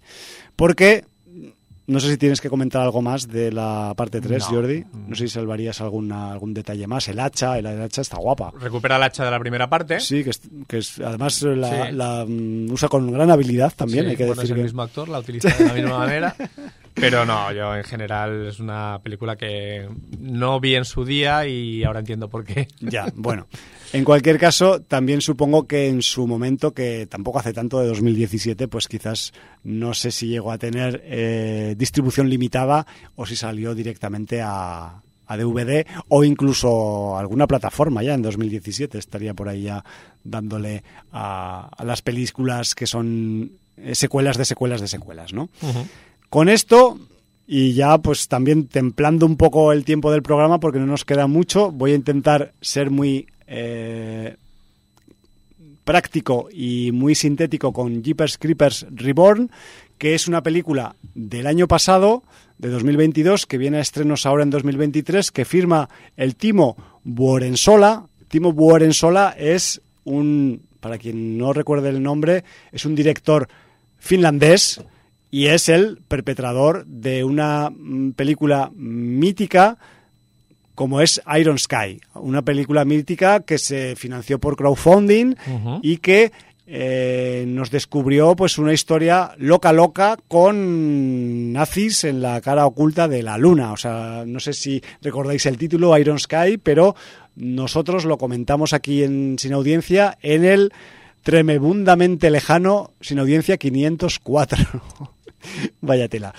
Eh, tantos programas hemos hecho, joder, yo no me acuerdo. O sea, eh, está de la mitad para abajo ya. De la mitad para abajo, nene. Bueno, también hay que decir que de Iron Sky eh, que yo no, no, recordaba el dato, sí que creo que en su momento me enteré, pero hay una secuela de 2019. Sí. Que me refiero que. No me atreví a verla. Yo no llegué a, ya, a, ver, yo no llegué a pasar por ella tampoco. Iron Sky como broma y película de culto no está mal, pero es una película muy justita. Justita. Muy justita. Vamos a ser, eh, pues eso, eh, sinceros, ¿no? Con la, con la catalogación de, de las películas.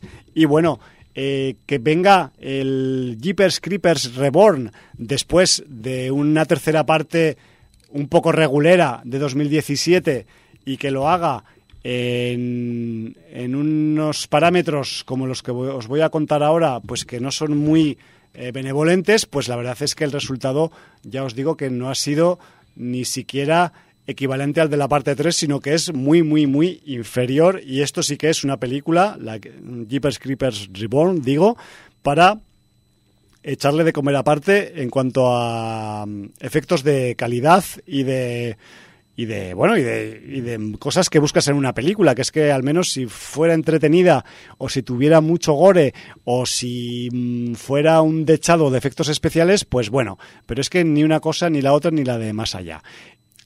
Como se supone que es un reboot lo cual lo veo más o menos poco necesario porque jugando con el factor eh, argumental de los 23 años se puede jugar a muchas formas argumentales para no tener que hacer un reboot. Me refiero que podemos irnos adelante y atrás en la línea del tiempo sin tener que rebootear nada.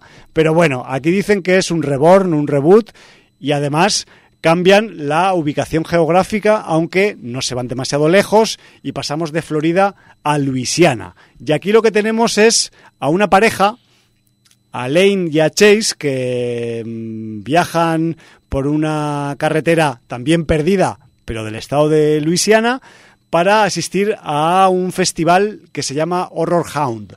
Es un, el típico festival estadounidense que se hace para frikis y geeks, que está dedicado a temáticas terroríficas y de películas eh, famosas de género y que pues eh, se puede disfrutar de un montón de actividades que van desde conciertos de mm, rock, a mm, sesiones de DJ, pero también tenemos pues eh, los típicos mercadillos de em, merchandising y de cosas frikis relacionadas con el terror, a concursos y poder disfrutar de uno de los elementos que más ha crecido en este sector en los últimos años, que son las escape rooms. Muy bien. Que, quiero decir, mucha gente disfrazada en ese sitio, ¿no? Totalmente. Con lo cual ya tienes argumento para que un ser que se dedica a matar gente no pase precisamente eh, llamando la atención, sino que pase completamente desapercibido. Sí, pero tampoco lo explotan demasiado. Ah, no lo explotan demasiado. No, es que aquí, es que aquí las, es que esa es una cosa. O sea, a ver, la, la peli Jeepers Creepers Reborn o sea, si la 3 era justita, esta es insuficiente. O sea, sí os lo digo. Y para mí la 3 eh, es insuficiente, con lo cual esta no quiero ni decirte. Ya, pues esta, muy esta es insuficiente de la insuficiente. O sea, que imagínate, no sé dónde está tu catalogación, Jordi, pero por debajo de cero, bajo cero, o lo que sea, ¿no? Pero bueno, ¿por qué? ¿Por qué tenemos eh, una película tan insuficiente? Primero, pues eh, porque el reparto es bastante malo actuando, quitando un par de excepciones que, las hay. Hay un par que a pesar de la debacle colectiva generalizada, pues sí que saben dar lo suyo de sí, luego diré quiénes son. Pero en general las actuaciones son malas. El argumento es, o sea, aparte de que intenta rememorar, que esto es muy fuerte también, claro, yo esto lo he sabido después, a posteriori, algunas escenas míticas de las otras películas, pero en el Reborn y resulta que, eh, claro, una vez has visto las tres primeras originales, dices, pero entonces, ¿para qué me las repites? Si es que si, es un reborn, pues hazlo, hazlo distinto, ¿no? Cambia cosas o no solo cambies la ubicación geográfica, sino dedica a sacarle punta al concepto del creeper o yo qué sé qué, ¿no? Pero bueno, realmente la Jeepers Creepers 4, este reborn, es eh, un dechado de sustancia poco recomendable lo peor de todo es el guion.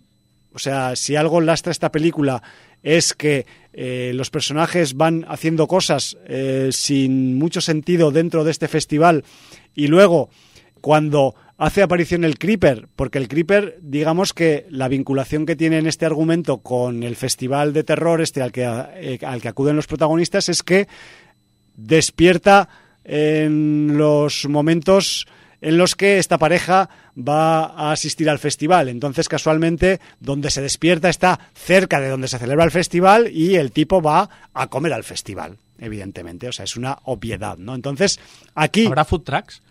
Sí, aquí hay, aquí hay food truck hasta de Creeper. O sea, el Creeper puede elegir.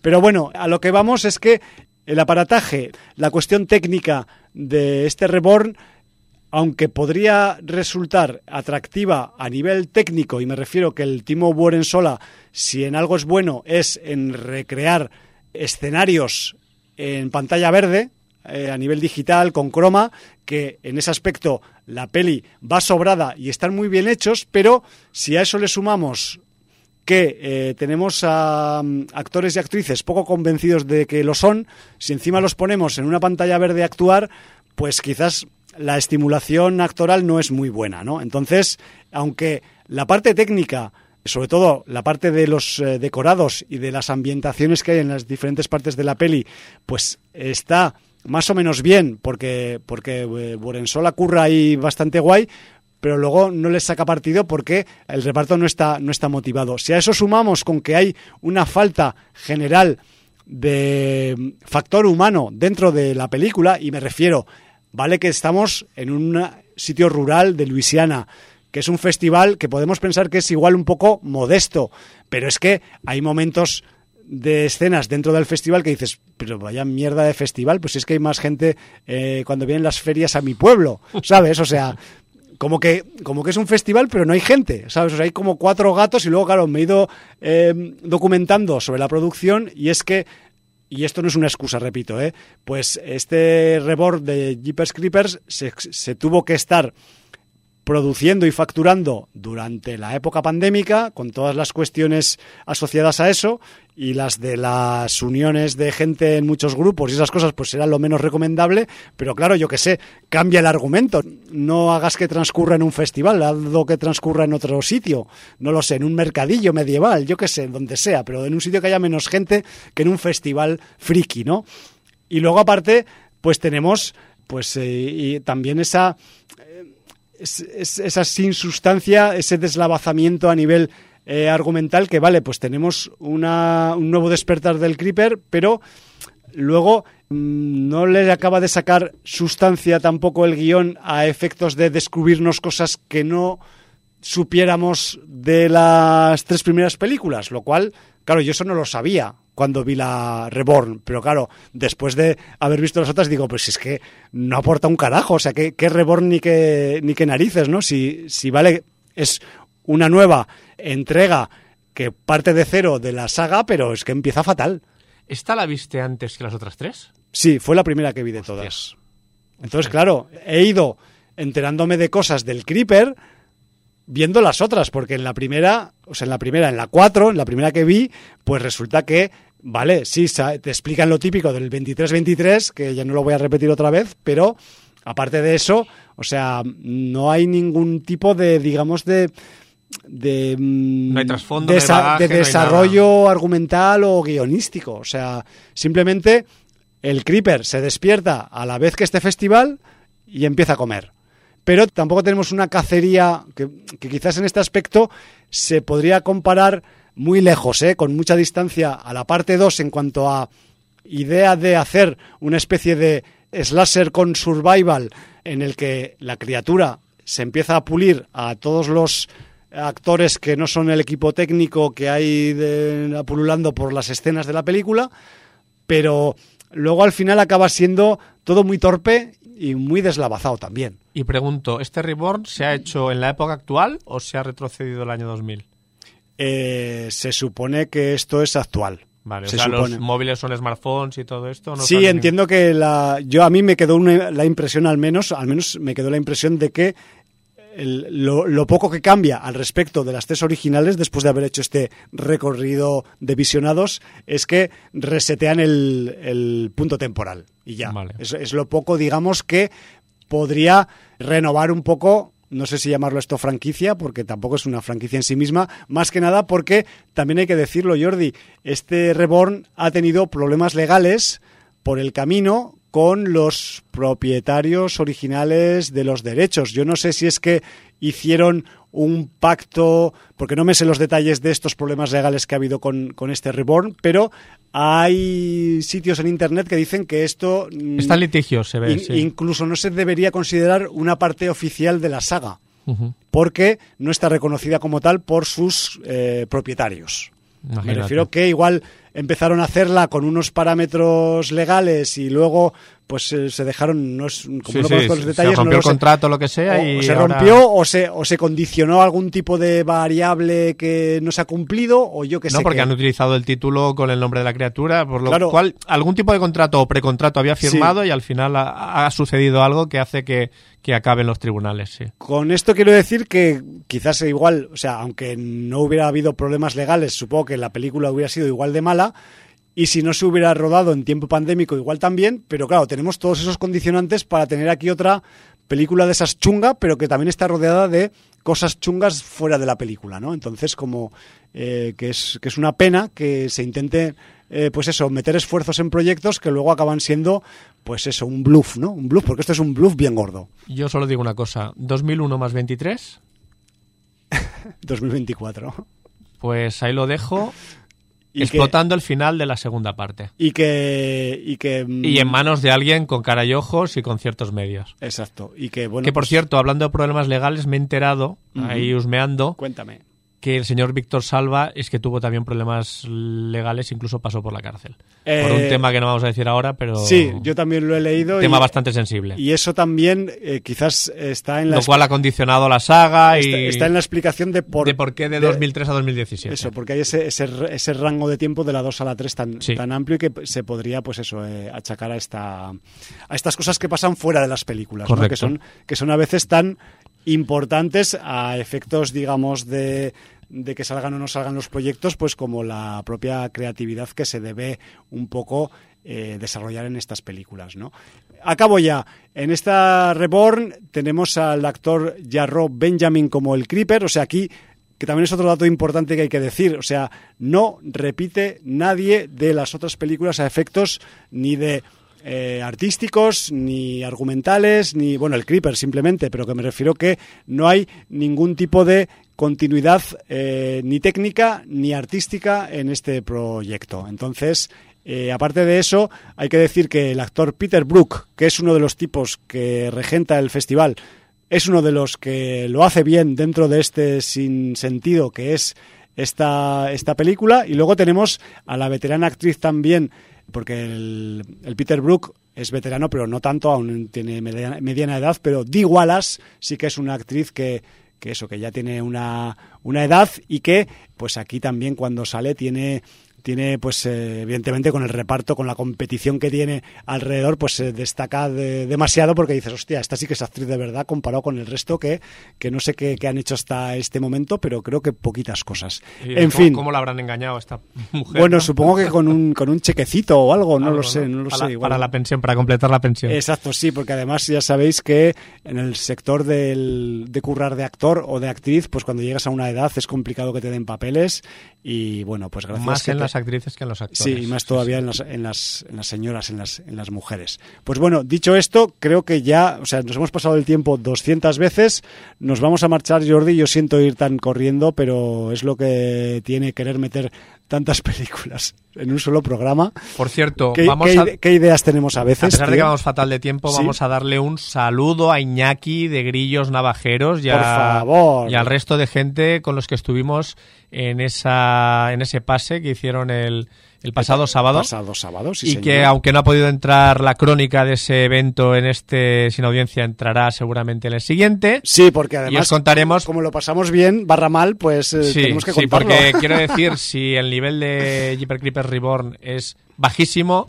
no os podéis imaginar lo que es ver Superman turco, versión del 78. Sí, además que nos hemos enterado a posteriori, que eso ya lo comentaremos o lo recordaremos la semana que viene, que resulta que era la segunda parte del Superman turco, o sea que sea, hay, siquiera la primera, hay hay una anterior. anterior, lo cual eh, es todavía la cabeza, más ¿eh? complicado de, de Porque explicar. además es la, es la historia de Superman, o sea que no sé qué podría ser la primera parte. Pues a eso me Muy refiero. loco. Es muy loco todo y es muy loco también que se nos acabe el tiempo y que tengamos que ya sabemos que, dejar en el dos horas más de sin audiencia, pero tendréis que esperar una semanita. Dadnos likes, que ya no, no digo que nos des likes y, y ya bajan los likes a la mitad. ¿Pero esto qué es? Dad likes, que no os cuesta nada. Eso, Eso, y difundid la palabra pen- y- y, recomendad sin audiencia. Pensar que son latigazos en la espalda del Jordi y del Hum. Así le, le daréis más fuerte a los likes. Sí, ¿no? en fin, que nos vamos por donde hemos venido, nos vamos otra vez, porque es la, a mí la que más me ha llenado, la 2. La 2, pero me refiero a, en cuanto a score. El score de la 1 también es muy guapo. Es que es del mismo. Es del mismo señor Bennett Salvay, pero eh, en este caso, si repetimos con el, con el clip de la intro, si en la intro hemos escuchado Phil Chase, aquí vamos a escuchar Minx's Dream. Minxie es uno de los personajes cheerleader que hay dentro del autobús y que, pues, mm, tiene unas poquitas luces más que el resto de tropa que hay en el autobús. Así que dicho esto, nos vamos por donde hemos venido, no sin antes despedirnos como se despide uno aquí en Sin Audiencia. Valar Morgulis. Motherfuckers de Florida o de Luisiana. Da igual, pero en una carretera desierta.